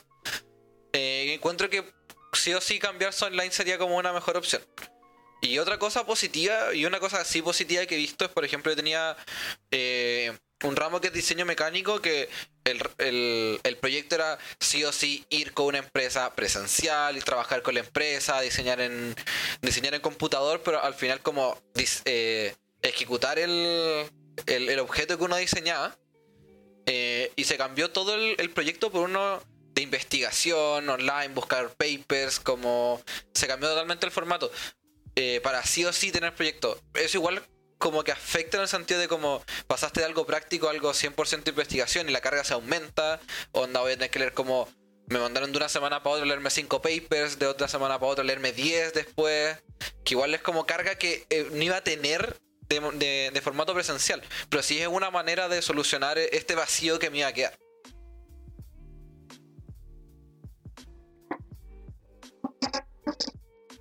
Tal como los alumnos han tenido que enfrentarse a estas nuevas responsabilidades, tareas que antes no estaban, controles que antes no estaban, eh, hay otra cara de la moneda que son los ayudantes que tienen que revisarlas. Y ha aumentado mucho la carga de los ayudantes por tareas, proyectos, nuevas responsabilidades. Por ejemplo, ayudantes que eran de un ramo que tenía solo taller y ahora tienen que estar también haciendo ayudantías. ¿Qué podría hacerse para disminuir esta carga sin afectar el aprendizaje de los alumnos? Eh, creo que en cierta forma eh, es complicado eh, poder reducir esa carga, pero más que nada por el tema de que esa carga surge sí o sí. No hay, no hay manera de evitarla y, y al final lo que significaría sería redistribuir esa carga para ver si es que en parte se la va a llevar eh, el profesor o el resto del equipo para, poder lidiar con eso. Eh, pero, pero, al final eh, el, aumento de carga va a estar en todos y cada uno de nosotros y, va a haber que lidiar con eso. Lo más probable es que para, poder quizás lidiar con eso se, se puedan alargar un poco los plazos de correcciones dependiendo de si es que el tipo de evaluación eh, da para eso o no. Por ejemplo, si es que en varios cursos que hay proyectos o, tareas que requieren del feedback para realizar la siguiente, eh, va a haber que priorizar ese tipo de correcciones, pero sería bueno si es que a nivel de, estudiantado, de profesores y todo, se, pudiera eh, también ser flexible con este tipo de plazos y esa podría ser quizás una oportunidad para, para regular un poco más la carga. Yo creo que, es, bueno, es muy complejo, en verdad los ayudantes casi siempre em, eh, toman esos cargos porque tienen muy buena voluntad y, se pasan en general. Yo he tenido buenos ayudantes y este ahora online también tengo muy buenos ayudantes.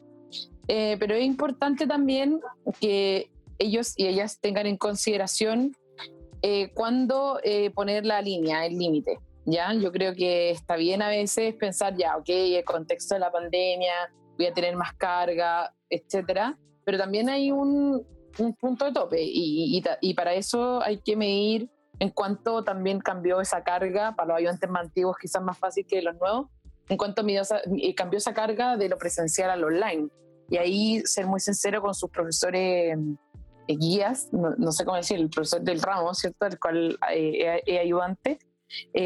Eh, y ser sincero, como esto me, me, pasa, en realidad no puedo con esto, o hay muchos profesores y profesoras que acostumbran a pedirle a sus ayudantes que hagan las pautas de las pruebas, de las tareas, etcétera. Y, y quizás en este contexto no siempre va a ser posible hacerlo por temas de tiempo, por temas de carga académica que tienen ellos también.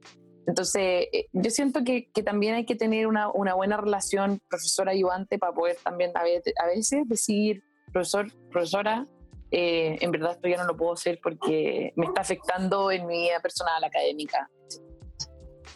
Sí, un, un, solo un pequeño con respecto a eso. Eh, también es súper importante ahora más que nunca que el aumento de carga eh, se deba netamente a cosas que le correspondían hacer al ayudante. Eh, eh, no todos quizás hayan podido tomar una capacitación que hace el Centro de Desarrollo Docente, en donde explica cuáles son las normativas y lo que le corresponde y no le corresponde hacer a un ayudante. En particular, el tema de elaborar las pautas le corresponde exclusivamente al profesor y no al ayudante elaborar las pautas. Por lo tanto, ese tipo de prácticas que quizás antiguamente estaban quizás hasta normalizadas, es súper importante ahora recalcar que en realidad son cosas que no se deberían hacer y por lo tanto, si es que parte de la carga se debe a eso, ahora también es súper importante marcar esa línea divisoria y decir en realidad eso, ni siquiera me corresponde hacerlo a mí y por lo tanto, si no puedo abarcarlo, se va, se va a tener que limitar eso. Justamente, sí, muy de acuerdo.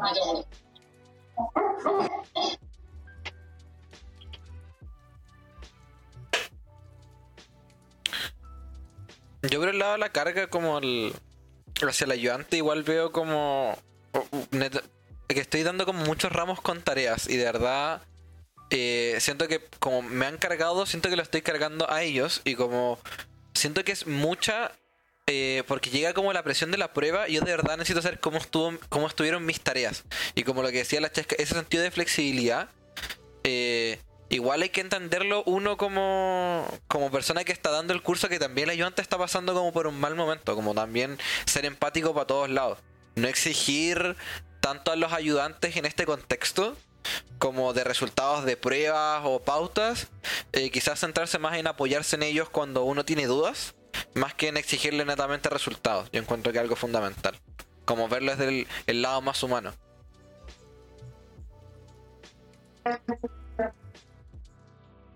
Bueno, con estos últimos comentarios, eh, ¿tienen algo más que decir respecto a este tema? Como que les gustaría algún último comentario antes de pasar a la siguiente sección.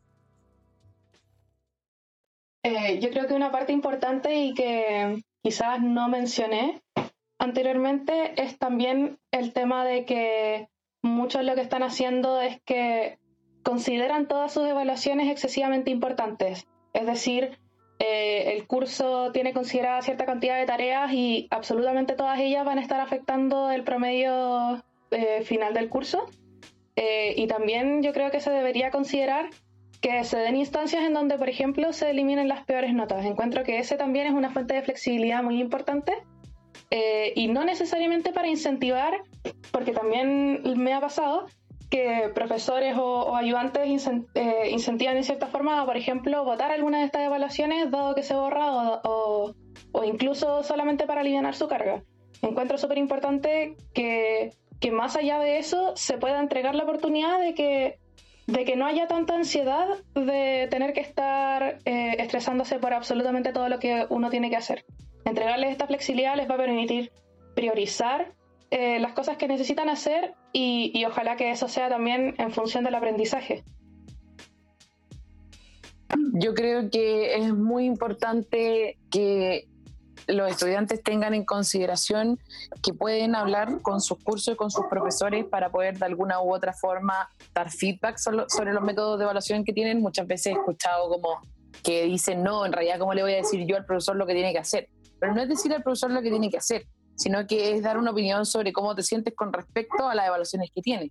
Ya yo tengo un curso donde el 80% del curso, eh, como el promedio para pasar, es controles, porque ya no existen las interrogaciones. y un, un 20% eh, son las tareas. Entonces, ahí como que sentimos que la cancha está un poquito desnivelada, ¿cierto? Y, por lo mismo eh, hablamos con el profesor justamente para poder cambiar eso. Yo creo que eso es súper importante, independiente si se consigue algo o no, tener la confianza también para poder opinar sobre em, las evaluaciones que tienes. ¿ya? Y lo segundo es que, como mencionaba antes, yo creo que es muy importante que se acaben las evaluaciones que tienen que usar cámara y que tienen que usar micrófono, eh, diversificar los temas de evaluación, que la asistencia no sea un requisito, que no tengas que pedir permiso para poder ir al baño en una evaluación y que por sobre todo las evaluaciones sean empáticas. O sea, no puede ser que, se mantenga este típico requisito de ya, las tareas se pasan con cuatro, los controles con cuatro y la I es con cuatro. Yo creo que quizá eso es, es muy rígido para, para el contexto mundial que tenemos. Bueno, con esto terminamos nuestra sección. Muchas gracias por venir y acompañarnos, Chesca y Ángela.